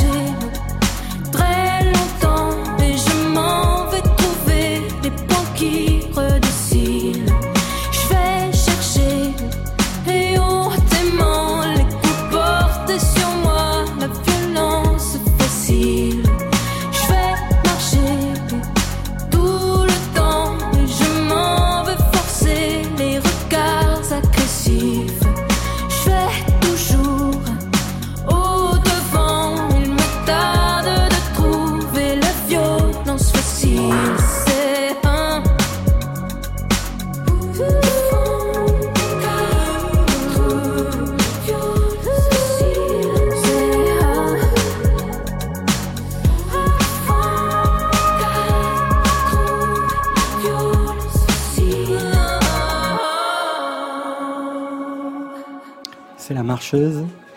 C'est le dernier extrait euh, de cet album de Chris qui sort euh, dans 15 jours maintenant. Ouais. Vous avez hein TikTok, TikTok. Cette chanson, elle est un peu reliée euh, à l'ancien album, un peu. Oui, c'est vrai que c'est un des liens les plus évidents avec Chaleur Humaine. Euh, ça raconte aussi, il y a permanence des problématiques. hein. Mais cette, chanson aussi, c'est une évolution de la problématique. Ça, je, la- je, je l'imagine cette chanson possiblement chantée par des personnes très différentes, mais c'est l'idée de devancer la violence avant d'être terrassé par elle. Donc ça peut être euh, allégorique ou très littéral. Et ça peut parler à beaucoup de gens différents, j'espère. Cette euh, dualité dont j'ai parlé en début euh, de deuxième heure, illustrée par quelques par quelques totems comme ça, ils Ouais. ont accompagné comme euh, comme ça la, la, la- la construction de, de cet album. Il y Bah avait à la fois du Slim Shady, Ouais. du, du Gainsbar, Ouais. euh, mais il y avait aussi Saint-Claude qui était pas loin. Oui, c'est vrai. C'est vrai que le, le Slim Shady et le, le, les- le personnage de Gainsbourg comme décadence de Gainsbourg, c'est des, concepts qui, me- qui, qui me troublent beaucoup parce qu'ils sont très sincères aussi. C'est pas du tout de la- c'est moins de la construction que l'arrivée du subconscient dans l'écriture aussi. On s'autorise plus de choses parce qu'on a nommé un personnage, donc c'est toujours un petit peu. Et, et c'est vrai que l'album de, de la période Gainsbourg m'a beaucoup inspiré aussi. Le Love on the Beat, la, la- d'un tableau de Francis Bacon, je suis sortie euh, faire l'amour avec un autre homme qui m'a dit Kiss me hardy, c'est magnifique. C'est genre euh, le plus beau haïku euh, jamais écrit euh, dans la, dans la pop musique française. Ouais. Vous connaissez le groupe Justice? Bien sûr. Évidemment, j'imagine. Enfin, on s'est mais jamais rencontrés vous, vous, vous, vous êtes jamais rencontrés? Enfin, on, s'est croisés. Est-ce ouais. qu'on s'est vraiment croisés en vrai Enfin, moi, je vous, je vous connais très bien euh, de par croisés. votre art, mais pas personnellement. On s'est croisés, mais ignorés. Vous êtes Quoi Non. Bah alors, moi, j'ai même pas. Genre un peu, genre je Non, pas pas. J'imagine, ouais, l'enfer. Non. C'est toisé. Je suis trop petite, vous m'avez pas vu passer. Non, mais on avait le même tour manager en fait, qui s'appelle Bouchon. Ouais. Ah Mm. oui, le fameux bouchon. Le Voilà. mythique. Ouais, Le mythique. légendaire. Vous avez entendu ce que disait Jane tout à l'heure sur vous euh, que... On était très flattés, ouais. Oui, c'était très sympa. Ouais. Ouais. Vous vous rendez compte Euh, Mais, ça vous- mais d'autant plus que c'était un concert catastrophique pour nous et on l'a très mal vécu. C'était mon premier concert, alors j'ai rien marqué. hein. Ouais, ouais, c'était un, un enfer. Et euh, ça, ça c'est votre destin parisien en fait. Hein. Mais qui, Euh, qui vient d'être rompu? Ouais, Voilà. le- la malédiction a été brisée, ouais. Un Ouais. rock en scène. Ah parce que alors à Bercy aussi vous avez eu chat noir. On a Non. eu des petits problèmes. Si, ouais. si, bah si, si, tout allait bien. en fait, il, il faut savoir que le, en plus d'avoir un setup compliqué, on a une malédiction qui fait qu'on n'arrive jamais à aller jusqu'au bout d'un concert vraiment à Paris euh, sans problème. Et à Bercy, tout se passait bien. Mais quand même, on se posait la question à quel moment ça va arriver? Et paf, dernier morceau du rappel. On commence à entendre des synthés qui marchent plus, des choses qui disparaissent, et on a fini sans, quoi. Ouais. Jane, Ouais. ça vous est déjà arrivé vous qui êtes avec votre bras armé électronique, vous dépendez Ah, un peu de lui. Hein. Ah oui, complètement, mais ce qui est très drôle du coup, c'est que j'étais aussi à Bercy et pour le coup, j'ai encore une fois rien vu du Ah tout. bah, moi non plus. Hein. Donc euh, ça s'est plutôt bien passé. Non, ce qui est plutôt drôle, c'est qu'on a la, la même personne en fait qui nous fait, euh, qui nous fabrique en quelque sorte les machines et qui est un peu euh, ouais notre sauveur. On aime bien euh, l'avoir euh, chacun dans notre tournée. Du coup, c'est un peu compliqué parfois. Pour- Salut Greg. Vous vous l'arrachez, vous êtes là. Non, comment il s'appelle Greg. Greg, vous êtes là. Greg Non, moi, choisis-moi. Moi, moi, moi. Alors votre dernier album en date, le meilleur à ce jour, euh, hommage à toutes les femmes, Woman, ne nous a pas quitté. London Contemporary Orchestra, disco new-yorkais, Romuald, fantôme de Michael Jackson, Randy qui évoque l'excitation sexuelle, Love SOS comme pour mieux affirmer que le slow électronique est une vision du futur. Toutes ces données ont poussé Justice à travailler leur live nouveau en intégrant ces nouvelles chansons plus pop, un set construit sur beaucoup de morceaux tranchants, classement des morceaux par tonalité et intensité. Puis vient l'épreuve de la sueur et de la scène. Ce live impressionnant, comme je disais tout à l'heure, est très émouvant du groupe, marqué aussi les dix années d'un parcours sans faute. La seule justice dont on ne pourra jamais disputer l'autorité finalement, c'est celle de Gaspard Roger et Xavier de René, respectivement glaive et balance de toute une génération.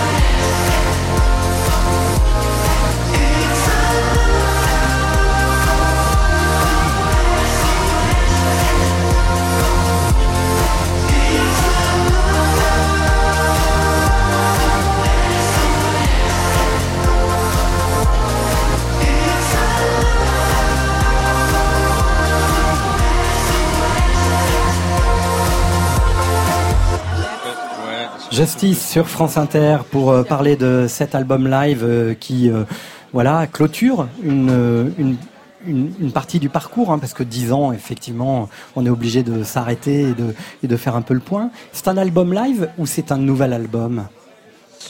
C'est une sorte de, de, de best-of en fait. C'est c'est la musique plus ou moins telle qu'on la joue en concert, mais sans erreur et, et avec un bon son. Ouais. Voilà. Euh, C'était important euh, de, de, de faire ce, ce best-of sous cette forme. Vous avez des albums live que vous avez adorés, par exemple, qui ont compté pour vous? Euh, honnêtement, il n'y en a pas énormément. Mais euh, en, en- enfin, en fait, c'est une. Enfin, best-of, c'est un peu réducteur dans le sens où en fait, c'est des. C'est les versions qu'on a retravaillées pendant, pendant presque huit mois avant la tournée de cet album. Euh, et en fait, c'est une sorte de. On pourrait, ouais, on pourrait dire euh, une sorte de méga mix de 10 ans de carrière, mais qui est quand même principalement orienté sur le dernier disque euh, Woman. Ouais. Ouais, parce que ce dernier album était plus pop. Et du coup, il a fallu. euh, ce qui est incroyable d'ailleurs dans, dans ce disque live, c'est que vous avez donné une unité de son à des morceaux qui étaient pourtant beaucoup plus tranchants. Et même, là, on vient d'écouter le dernier single, il est, il est en collusion avec autre chose. Et voilà, on va l'écouter là. C'est la signature euh, Justice. Et vous avez essayé de faire en fait euh, en sorte que le son de vos débuts et le son de ce dernier album soient unifiés. Mais ça vient assez naturellement parce que le, comme le, on peut pas avoir tout un studio sur scène, on a très peu d'équipement finalement. Et le fait d'avoir euh, un kit de batterie, un synthé qui fait la basse sur tous les morceaux, fait que naturellement tout finit par sonner un peu euh, de la même manière. Et, c'est vrai que je pense que pour des gens qui connaissent pas notre discographie, c'est difficile de savoir quels sont les nouveaux, quels sont les vieux morceaux. Euh, Jane, ce Bercy euh, où nous étions, donc je ne savais pas que vous y étiez, c'était absolument incroyable. Il y avait une énorme émotion aussi. C'est compliqué de, de traduire l'émotion quand on a un grand show avec des lights assez spectaculaires et puis où on va quand même à l'énergie. Les gens sont là pour danser et lever les bras. hein. Nous, on le voit comme un truc très froid. Et, c'est ça qu'on aime bien. On aime bien proposer un spectacle assez froid qui, malgré tout, finit par, euh, par toucher les gens. Mais on n'est pas vraiment des, des hommes de scène. Et on a fini par trouver une formule qui nous convient. Et, euh, et qui, malgré sa froideur, qui nous va bien parce qu'on. La norme euh, un peu électronique, c'est d'avoir un micro et de, faire un décompte, de faire un 1, 2, 3, 4 à chaque fois qu'il va y avoir un drop ou de dire voilà tapez dans vos mains ou, ou faites du bruit et c'est ça ne nous correspond pas vraiment donc on a, pris l'option de la froideur un peu extrême mais finalement ça, finit par prendre Mais après, je pense que l'émotion, elle est, dans les morceaux, en fait. C'est c'est comme on. Enfin, on a. Enfin, en tout cas, pour nous, la musique qu'on fait, c'est avant tout de la, pop contemporaine. Il y a, forcément un ressort émotionnel et, je pense qu'il est dans les, dans les morceaux. Après, c'est des versions euh, qui sont un peu euh, taillées pour que pour qu'il y ait une réaction physique du public, mais c'est euh, c'est avant tout aussi basé sur enfin, sur des accords, des mélodies, des harmonies, euh, et c'est ça qui touche les gens aussi, je pense. Jane, vous l'avez ressenti, euh, cette émotion, euh, surtout à la fin, quand euh, il y avait une sorte de, ouais, de plaisir de voir que ce public, ce public parisien, euh, il vous aime, quoi. Hein Oui, c'était hyper. On avait vraiment l'impression d'être dans une boîte de nuit géante et ça, c'était vraiment cool. Et, et non, moi, ce que j'adore, c'est voilà le fait que ce soit vraiment que des machines au final. Et il y a, au final, il y a un, truc, un truc quand même, même si pour vous ça paraît froid, il y a quand même une chaleur qui se dégage de ce son-là, hyper euh, organique, qui fait beaucoup de bien aussi. Ouais. Euh, 2007, c'était votre premier concert à Coachella? Oui. En fait, vous avez commencé par la scène, sans trop savoir où vous alliez. Euh, avant ça on avait on avait quand même fait beaucoup de DJ De fait. DJ7, ouais. Mm. Euh, mais c'est vrai que notre premier concert était à Coachella ouais Ouais. C'est, drôle hein, comme, comme démarrage. C'est pas mal. hein. Mais- Euh, mais- vous avez fait Coachella, euh, Jane? Pas encore. Et vous, euh, Chris? Est-ce que j'ai fait un Coachella Ouais, vous avez déjà fait un J'en Coachella J'en ai fait un. Ah, On a fait un. Ouais. ouais. Et alors, ça, ça fait quoi de faire un Coachella? C'est pas mal quand même. Enfin, euh, je sais pas, moi symboliquement ça m'a plu. En revanche, physiquement, tu manges beaucoup de sable pendant ton pendant tout ton concert. Moi personnellement, j'ai avalé beaucoup de sable. On peut rappeler quand C'est même pour, Burning pour Man, ceux qui ne connaissent pas, c'est un des plus grands festivals qui d'ailleurs en 2007 n'était pas un si grand festival aux C'est États-Unis. vrai, ouais. Ouais. Vas-y, il, dit, ouais, c'est- c'est c'est devenu le festival le plus cool du monde euh, assez récemment. Mais c'est vrai que la première fois qu'on y allait, c'était un, un festival euh, américain euh, plus ou moins comme les autres. Ouais. Ouais. Et vous y êtes retourné en 2017. On l'a fait en 2007, 2008, Ah ouais. 2012, 2010, Boum. Ouais. 2017. Putain, Ça, ça, ça latte, ça. hein. Ouais. Euh, Qu'est-ce que ça change de chanter, jouer devant un public euh, euh, américain? Pour vous, moins, j'imagine, puisque. Pour nous, rien, euh, parce que parce que déjà on chante pas. Ouais. Donc on a quand même cette euh, protection un peu. euh, on n'est on pas directement exposé. Et je, et je pense qu'on serait incapable d'être chanteur. Enfin, je pense que ça, ça, ça fait appel à une, une sorte de fibre qu'on n'a pas du tout. Et, euh, et dès le moment où on a commencé, je crois que parce que la, la- je, je sais pas pourquoi, mais le, le- on, on a- joué un peu partout dans le monde, tout de suite, et, euh, et on s'est vite rendu compte que le, il y avait assez peu de différence finalement entre euh, l'Amérique du Nord et l'Australie et l'Europe de l'Ouest. Et, euh, Ouais. Comment vous voyez les 10 ans à venir? Vous dessinez euh, déjà un, un avenir Perte de cheveux. oh bah non, là, ça risque pas pour vous, a priori. Euh, mais non, on n'a pas de, on, on les voit pas, on, on s'est jamais posé la question et euh, on fait les choses vraiment étape par étape, en espérant euh, pouvoir continuer à chaque fois, que chaque disque ou chaque tournée nous donne le, le kick qu'il faut pour euh, pour continuer. Le, le kick, il vient aussi de la tournée pour composer. Jane disait que son deuxième album, elle l'avait composé essentiellement dans le tourbus et en tournée. Vous, ça, ça définit déjà des, des envies et des désirs? Après, on est en discussion constante parce que parce que il se trouve qu'on est qu'on est qu'on est constamment ensemble. Mais euh, en général, on écrit assez peu sur la tournée. Enfin, c'est en fait on collecte quelques idées, mais on aime bien séparer les deux choses, le studio et la tournée. Enfin, c'est on est ouais, on n'a pas de guitare acoustique avec nous dans le bus ou. euh, mais après, c'est deux plaisirs différents. En fait, nous, nous pour, pour nous, la tournée, c'est vraiment une sorte de comment dire de gratification instantanée par rapport à un long travail en studio. Et, euh, et c'est deux choses assez séparées parce que notre façon de travailler, elle est, elle, elle nécessite qu'on soit tous les deux assis dans le studio. Et puis vous aimez ça, hein, le travail de studio, toujours autant? Oui. Oui, on aime ça. ouais. Mais en fait, la, la tournée, c'est vraiment ouvert vers les gens. Et pour nous, les albums studio, c'est vraiment pour nous. Et, euh, et encore plus parce qu'on fait les concerts pour faire euh, réagir les gens. Je pense que par réaction, quand on passe deux ans à faire ça, on a envie de faire de la musique qui est pas, euh, qui est plutôt égoïste après. Qui est pas pour les gens. Plutôt égoïste, tiens, on revient à, Tiens à. Booba. On revient toujours à Booba. Vous restez avec nous. Euh, je vais m'avancer euh, sur le dance floor. Je parle avec des gens En direct du Bel Air à la maison de la radio, qui sont intelligents. Cool, hein sentimental, Mais moi j'ai pas d'avis. Faites du bruit Tu vois Parce que je trouve que ça dépend. Didier Varro.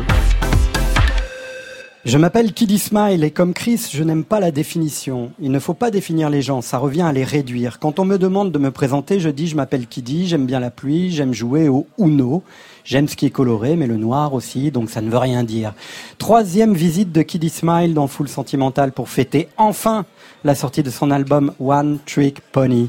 La société des réseaux sociaux se substituant peu à peu au quatrième pouvoir de la presse, on oublierait presque que Kiddy Smile est avant tout un musicien, auteur, performeur. Fils d'immigrés noirs et pédés sur le t-shirt de Kiddy Smile dans la cour de l'Élysée à l'occasion de la fête de la musique, a paradoxalement sur le coup supplanté la force du message et de sa musique. Mais cette création du discours, là où il n'y en a plus beaucoup, a finalement eu ses effets positifs.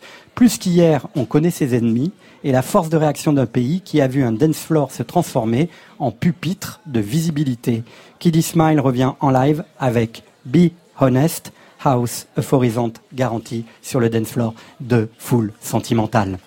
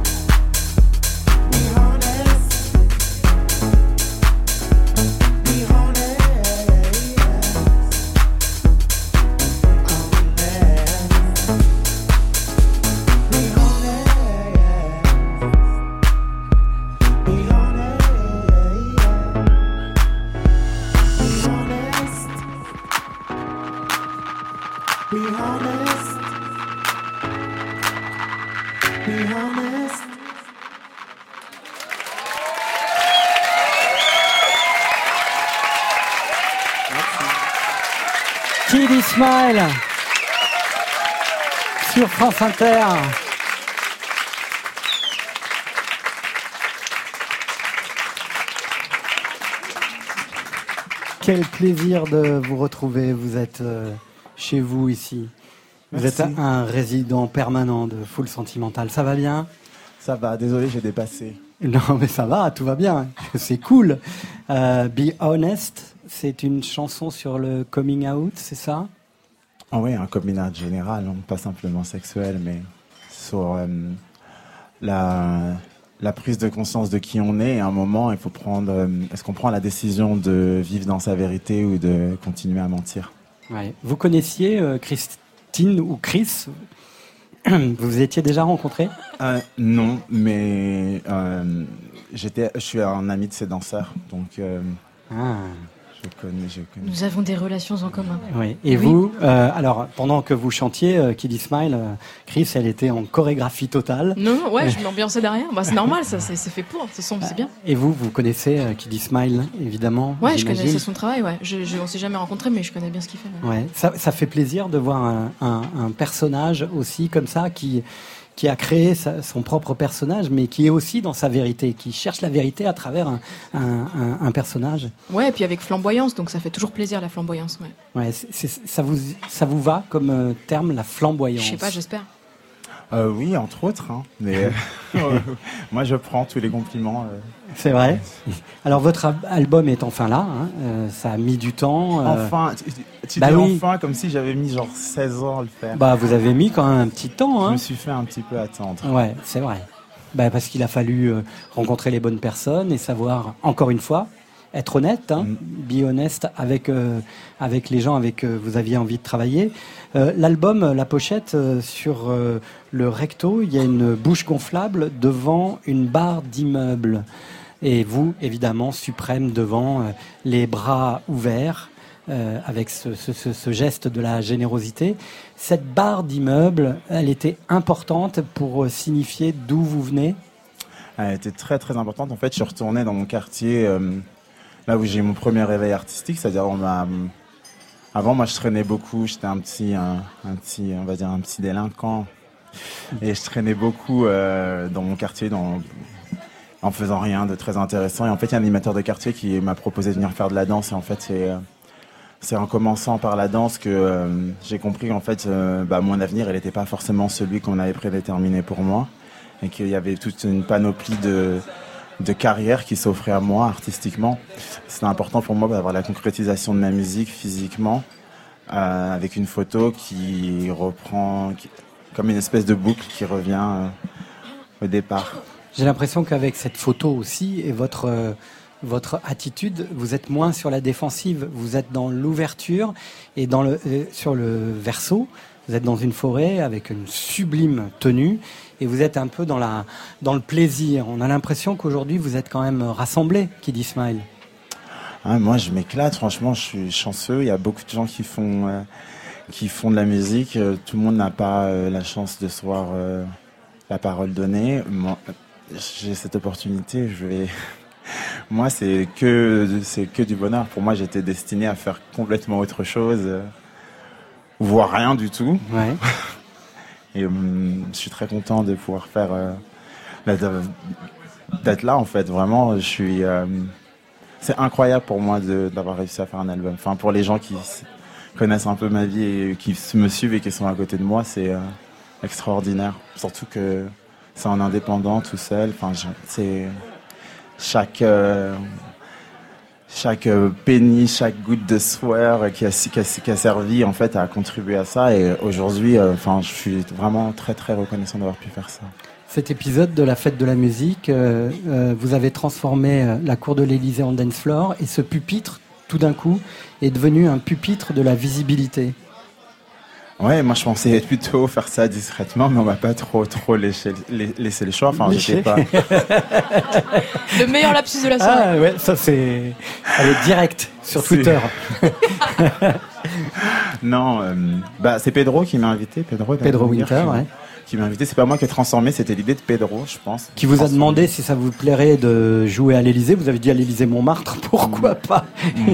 Moi, je pensais que c'était l'Élysée Montmartre. Donc, euh, quand- j'ai réalisé que c'était l'Élysée, je me suis dit j'avais l'opportunité de, mm, bah, de donner une visibilité aux gens comme moi qui sont jamais euh, présents dans ces, euh, dans ces lieux. Et du coup, c'était important de le faire avec, avec un t-shirt pour que s'il y ait des photos, parce que maintenant tout est tellement visuel et tellement. euh, une photo, euh, ça, ça peut vouloir dire tout et n'importe quoi, sauf qu'en même temps, je n'étais pas d'accord avec la politique du gouvernement, donc il fallait vraiment que je puisse euh, marquer cette scission entre le fait que je vienne ici pour défendre une cause et en même temps pas, pas là pour valider quelque une politique qui n'est pas celle. Voilà, cette photo, je j'en parlais dans mon préambule, un PD noir et fils d'immigré. Je l'ai vraiment, j'ai fait ce t-shirt exprès pour que les gens puissent le dire. Comme ça, Mm. moi, je le dis plus du tout.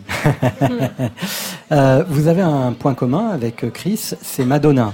Alors, euh, euh, Chris, euh, In Bed with Madonna a été le film, hein, le film de cette tournée a été très très constitutif de, de, de ce qu'est ce deuxième album à venir. Euh, vous, euh, vous avez une relation un peu mitigée à, la personnalité de Madonna ou est-ce que vous lui reconnaissez d'avoir fait en sorte que le voguing et cette culture-là euh, puisse devenir une culture euh, plus euh, mainstream? Je sais pas si j'ai une position moi aussi à pouvoir juger ce que Madonna l'a fait. Enfin, elle a démocratisé un mouvement et ça c'est génial. Elle a fait connaître, ça a permis de probablement, euh, ça a permis probablement que moi je sois au courant du mouvement et qu'il arrive jusqu'en France. Donc c'est important ça. Mais après, ça, ça pose toujours quand même des questions qui sont euh, une culture créée par des gens qui sont euh, euh, qui n'ont pas du tout de privilèges. Mm. Enfin, ça pose la question de savoir comment, à qui, re- à qui, bénéf- à qui, à qui ça bénéficie vraiment. Est-ce que ça bénéficie à la communauté ou est-ce que ça bénéficie plus à Madonna? À Je pense que dans tout ça, c'est Madonna qui est gagnante. Chris, vous Oui, êtes mais- d'accord? Oui, oui. Moi, je pense que la question de l'appropriation culturelle, c'est une vraie question. Enfin, en tout cas, quand on rend hommage à une culture, soit on met en valeur ses acteurs historiques et on. C'est sûr, moi, c'est une vraie question euh, qui se pose. Moi, le personnage de Madonna, il m'a intéressé un moment, euh, surtout dans l'écriture de l'album, parce que c'est. Malgré toutes ces questions-là, je trouvais ça intéressant qu'elle qu'elle travaille sur de la puissance sans l'excuse. C'est-à-dire que souvent, quand on est une femme en puissance, il y a toujours une façon d'excuser la puissance, et c'est normal parce qu'on est dans une société patriarcale, donc pour pas être trop menaçante, on trouve une façon d'être classiquement sexualisée. Ou Madonna, c'est quand même celle qui va te manger et qui va pas s'excuser de te dire euh, je vais te manger. Donc Qui est euh, menaçante. Hein. Ouais, donc ça a pu être un petit peu presque un soulagement euh, de, de regarder ce documentaire et de se dire ah. Et ça, on, on voit aussi dans ce documentaire qu'elle est très isolée. Euh, Elle est très dans, dans l'isolement par rapport à cette euh, force qu'elle n'excuse pas, mais qui est quand même très belle à regarder aussi. Kid Ismail, vous avez dit, pour moi, danser, c'est comme se déshabiller devant les gens. Hmm. Oui, complètement. Moi, c'est quelque chose, euh, quand je danse en club et qu'on me regarde, ça me dérange. Surtout, il y a ce moment où, en fait, euh, quand tu danses et que tu arrives à ce moment où tu arrives à communier avec la musique, et du coup, euh, c'est quelque chose de tellement intime que si on me regarde, je suis pas sûr. Je préfère couper cette connexion que de le partager avec des gens que je connais pas vraiment. Et Chris, pour vous, euh, l'idée de danser, c'est une forme euh, de, de, de, de- ouais, de striptease de, son, de sa psyché Euh, oh, c'est joliment dit ça. Oui, mais on peut y prendre du plaisir d'ailleurs à faire un striptease. hein. Enfin, moi en tout cas, euh, il y a aussi la notion de plus trop, de plus trop se soucier de si on existe aussi. Enfin, on existe, on est à la fois très dans le physique et en même temps on arrête de réfléchir, donc on est dans de l'animalité, je sais pas. Du coup, il y a des, des choses possibles en se rencontrant à travers la danse et il y a des choses qu'on peut dire aussi qu'en dansant. Moi, il y a des choses que j'ai l'impression d'avoir réussi à dire qu'en dansant avec euh, quelqu'un, par exemple. Ouais. Euh, le voguing, ça sera la dernière question. Il a un avenir aujourd'hui. C'est quoi l'avenir de, de, de cette, euh, de Ah. cette danse et de cette communauté? Vous savez, c'est une danse de résilience, c'est une danse qui est née euh, du racisme à l'intérieur de, la communauté homosexuelle. C'est une danse aujourd'hui qui s'est propagée parce que euh, il y a des gros problèmes d'homophobie euh, dans la société. Donc je pense que tant que tous ces problèmes seront pas résolus et que euh, des jeunes euh, LGBT euh, de par le monde auront besoin d'un espace pour pouvoir euh, se chercher, euh, se découvrir et euh, s'exprimer.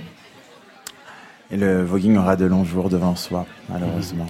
Euh, dans votre premier album, euh, dans la mise en, espace du corps, il y avait quelques éléments du voguing euh, très subtils. hein. Le deuxième album, la chorégraphie, elle est plus sèche. Oui, c'est vrai. Euh, aussi, aussi sur cet album-là, on travaille sur une écriture plus collective que sur l'album précédent. Enfin, c'est un procédé beaucoup plus horizontal. On est, On a une troupe de danseurs euh, qui participent tous à l'écriture. Et en fait, on a des. La Horde. J'arrive à. Ouais, je, je travaille avec un collectif qui s'appelle La Horde qui m'a aidé à rassembler ces danseurs-là. Et j'arrive avec chaque chanson avec des espèces de consignes phares et on travaille tous ensemble dessus. Par exemple, le Dame dis-moi, c'était qu'est-ce que ça veut dire d'être un homme? Est-ce que euh, qu'est-ce que ça veut dire de visiter les les caricatures de la masculinité, de les détourner? Et puis il y avait une chanson comme Doesn't Matter où je me suis dit c'est tout de suite que ce serait un duo avec un interprète masculin. Donc en fait, tu as des lignes de force euh, très fortes par chanson et tout le monde écrit. Mais c'est vrai qu'il y a quelque chose de plus sec, de plus de plus transpirant, de plus tranchant, oui. Mais ça dépendra aussi des chansons, car toutes les chansons ne sont pas encore sorties, dit-elle.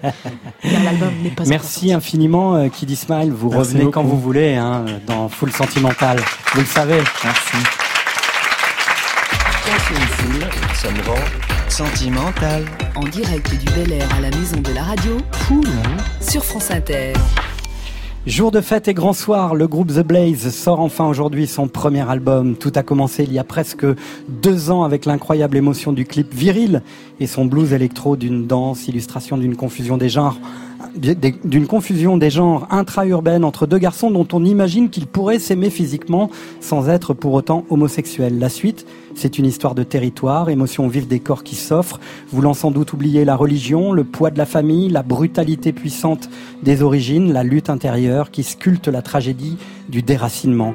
Guillaume et Jonathan Alric font de la musique et de l'image. Le risque était qu'ils ne fassent que de la musique pour l'image. L'écoute du premier album nous rassure parce qu'il nous entraîne vers un pays imaginaire où l'on perd son identité, où la transe fait piquer les yeux, où l'oubli de soi est une arme pour que chacun puisse se faire son propre cinéma, où la voix filtrée et soul, tel un muezzin sous l'emprise d'un hashish sans adjuvant, de l'Atlas, s'il vous plaît, remplace la prière par la danse.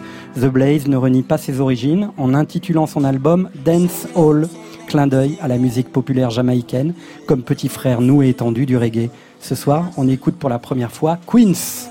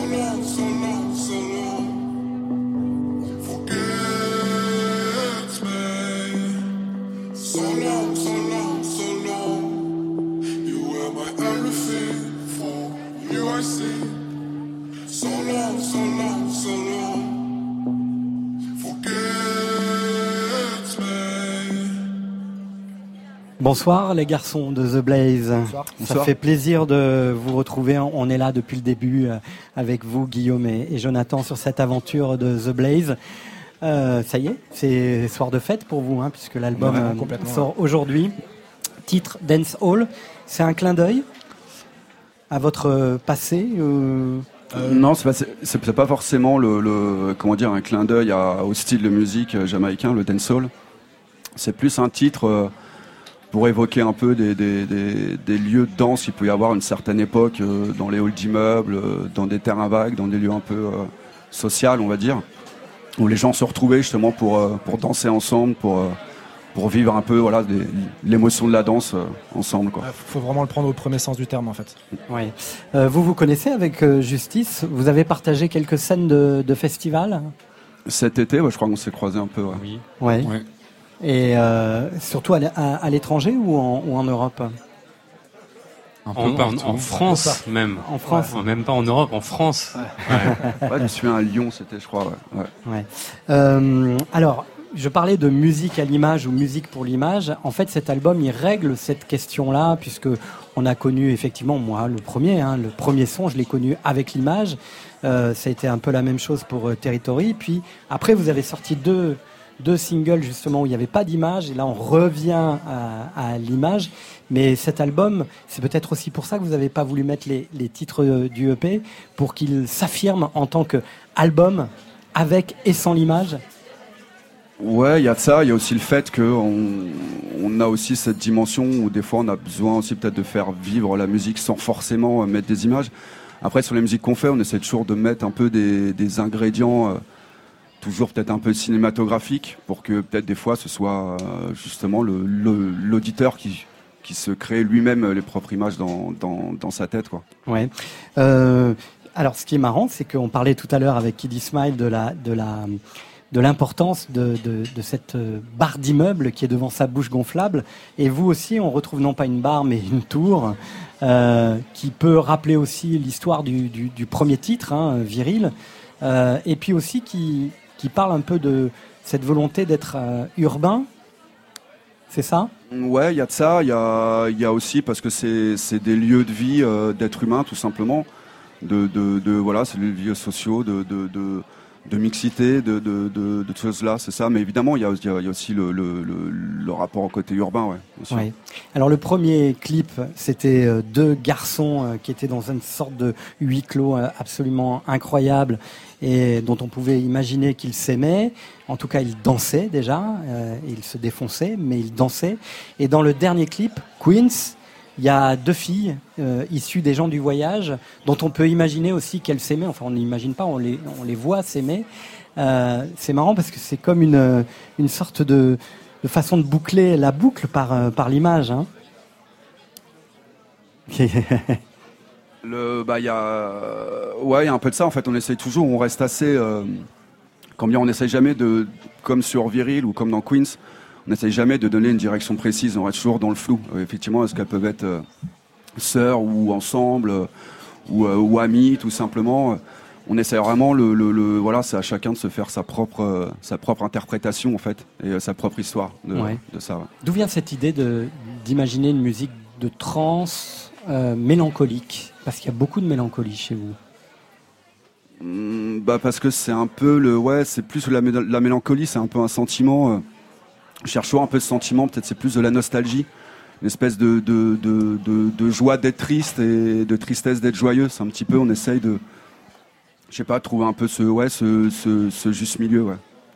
Vous avez vu les clips de The Blaze, Christine ou Chris Ouais, j'ai pas vu le dernier, je confesse, mais j'avais vu les autres, ouais. Ouais. Qu'est-ce que ça vous a évoqué euh, Parce que beaucoup de gens en ont parlé. Ça a été Ouais, très vrai. très fort dans, dans, dans l'histoire de, de The Blaze. Bah, j'aime bien aussi qu'il y ait un côté très narratif, mais ramassé. Enfin, c'est jamais. euh, C'est très évocatif et c'est jamais souligné. Il y a toujours des tensions et des champs de force qui se devinent. Et je pense que c'est pour ça aussi. Je pense que ça poursuivait un peu les gens. Euh, C'est bien de réussir à faire des choses qui poursuivent les gens. Vous avez réussi à hanter des gens avec une vidéo, c'est pas mal. Et ce que dit euh, Chris est assez juste. Il y a toujours quand même de la tension. la tension dans vos morceaux. C'est-à-dire qu'il y a beaucoup de mélancolie, il y a de la nostalgie, il y a la puissance du, du, beat et du groove, mais il y a toujours cette idée de tension. Tension et en même temps retenue. Ouais, c'est, ouais, peut-être un peu. Je sais pas, c'est, assez dur à dire, mais euh, c'est peut-être sur le côté émotif, un petit peu qu'on cherche. On essaie toujours d'avoir peut-être un, un petit truc un peu à fleur de peau, toujours, euh, parce que, ouais, qu'on parle de joie ou de, ou de, ou de, ou de, ou de, ou de tristesse, on essaye d'avoir autant cette profondeur que d'avoir quelque chose de plus instinctif, quasi sauvage, des fois un petit peu, peut-être, ouais. Ouais. Euh, votre show euh, intègre évidemment euh, la vidéo, une lumière particulière. Euh, vous faites une vraie différence entre ce qui sort aujourd'hui et votre travail euh, de- de- d'homme de, scène? Euh, bah, disons qu'après, enfin, quand on sort un album, forcément, on va le, on va le, le transcrire en live. Donc, on fait des versions différentes en live. Ce c'est pas la même façon, on n'aborde pas les choses de la même façon. Mais donc, c'est plus une continuité, quoi, le live, quoi. Qui, Ouais. On fait d'abord l'album euh, un peu dans notre bulle, dans notre studio, et, et après, en live, on le, on le, on le réinterprète pour le vivre euh, avec les gens, quoi, pour le partager avec eux. ouais. Oui. Vous avez été assez vite sur scène. Vous n'avez pas attendu trop longtemps. En revanche, hein, ça s'est fait assez vite. On s'était vu au Fnac Live. C'était une de vos premières dates très importantes. Et très très vite, hein, vous avez voulu partir euh, sur scène. Ouais, bah ouais, on a eu cette chance que le, que le, ouais, dès le, dès le EP, en fait, dès la sortie du EP, euh, on a, on a été accompagné euh, très très vite, quoi, pour, partir. Donc ouais, c'était, c'était une chance, une volonté aussi. Qu'est-ce que c'est une bonne chanson pour vous? Ah, c'est très très dur à dire. C'est, je pense que c'est une chanson qui nous, qui à la base déjà nous touche. Ça veut dire que lorsqu'on l'a créée, on a besoin de, de vivre quelque chose de, de, de très profond, de quelque chose, euh, voilà, d'honnête, de sincère. Et après, euh, après une fois qu'elle est, qu'elle est sortie, c'est, c'est, c'est, c'est au public de, de se l'accaparer. Et voilà quoi. Et vous, Chris, c'est quoi une bonne chanson? Ah là là. C'est marrant parce qu'on peut tous avoir une définition très personnelle d'une bonne chanson. Mais euh, moi je dirais que c'est une chanson qui. Bah, en même la notion d'être hanté par quelque chose, je, l'aime bien aussi pour une chanson. Enfin, une chanson qui te, pour- qui te poursuit, qui te lâche pas, qui te lâche jamais quoi. Qui te lâche jamais. hein. Ouais. Et vous, Justice? Euh, moi, je dirais que c'est une chanson qui s'écrit très vite. Enfin, en Ouais. fait, il y a une sorte Ah. de, de, Je de, de magie qui opère assez vite quand, quand tous les éléments s'imbriquent et que c'est et, que même une base très simple devient euh, très inspirante et les mélodies arrivent euh, très rapidement. ouais. et, et même parfois, quand on se sent un peu possédé, qu'on a l'impression Mm. que c'est pas, c'est pas Mm. vous-même qui avez écrit, c'est ça? Ouais, c'est ça. Enfin, c'est les- c'est le, c'est le principe de l'inspiration, c'est que c'est quelque chose de complètement intangible et à un moment il y a quelque chose qui te qui te traverse et ça devient une chanson. ouais. The Blaze, on va se revoir dans pas longtemps. Gaieté lyrique, 29 septembre, en direct sur France Inter. Vous allez nous offrir un concert où on va découvrir euh, l'entièreté de cet album, j'imagine, euh, et peut-être quelques morceaux du EP. Ce sera à partir de 21h sur France Inter et j'aurai le plaisir de présenter ce concert. Justice, on vous retrouve très très vite, j'espère. Euh, Il y, a- il y a encore des dates là qui, qui continuent Trois. ou- Trois? 3 et après rendez-vous en 2025 De- Ah Non, avant. Chris, 12 octobre, Bruxelles, 20 novembre, Londres, 4 décembre, Nantes. Ouais. Date importante, hein, Wink ça. wink. Euh, pourquoi on me dit 14 décembre, Lyon Mm. C'est pas mal ça aussi. 18 et Mm. 19 décembre, Paris-Bercy. Ouais. Et avant, et avant, on se retrouve le 19 septembre Il se peut, hein. Qu'est-ce que à 20h Ouais. au studio 104. Ouais. Hein Pour un petit concert. pour un, j'espère un grand concert. un petit concert grand. Allez, merci infiniment. On va se quitter avec euh, peut-être un mot, c'est ça?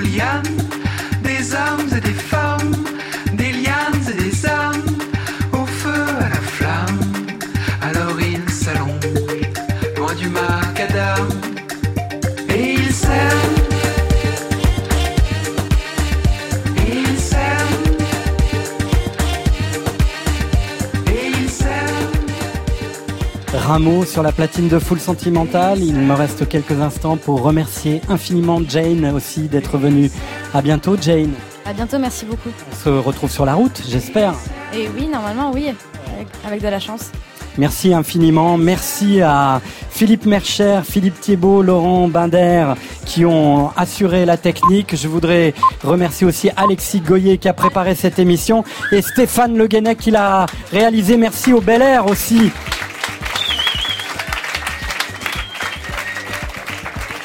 Il est 23h sur France Inter. Après les infos du journal, c'est encore full sentimental.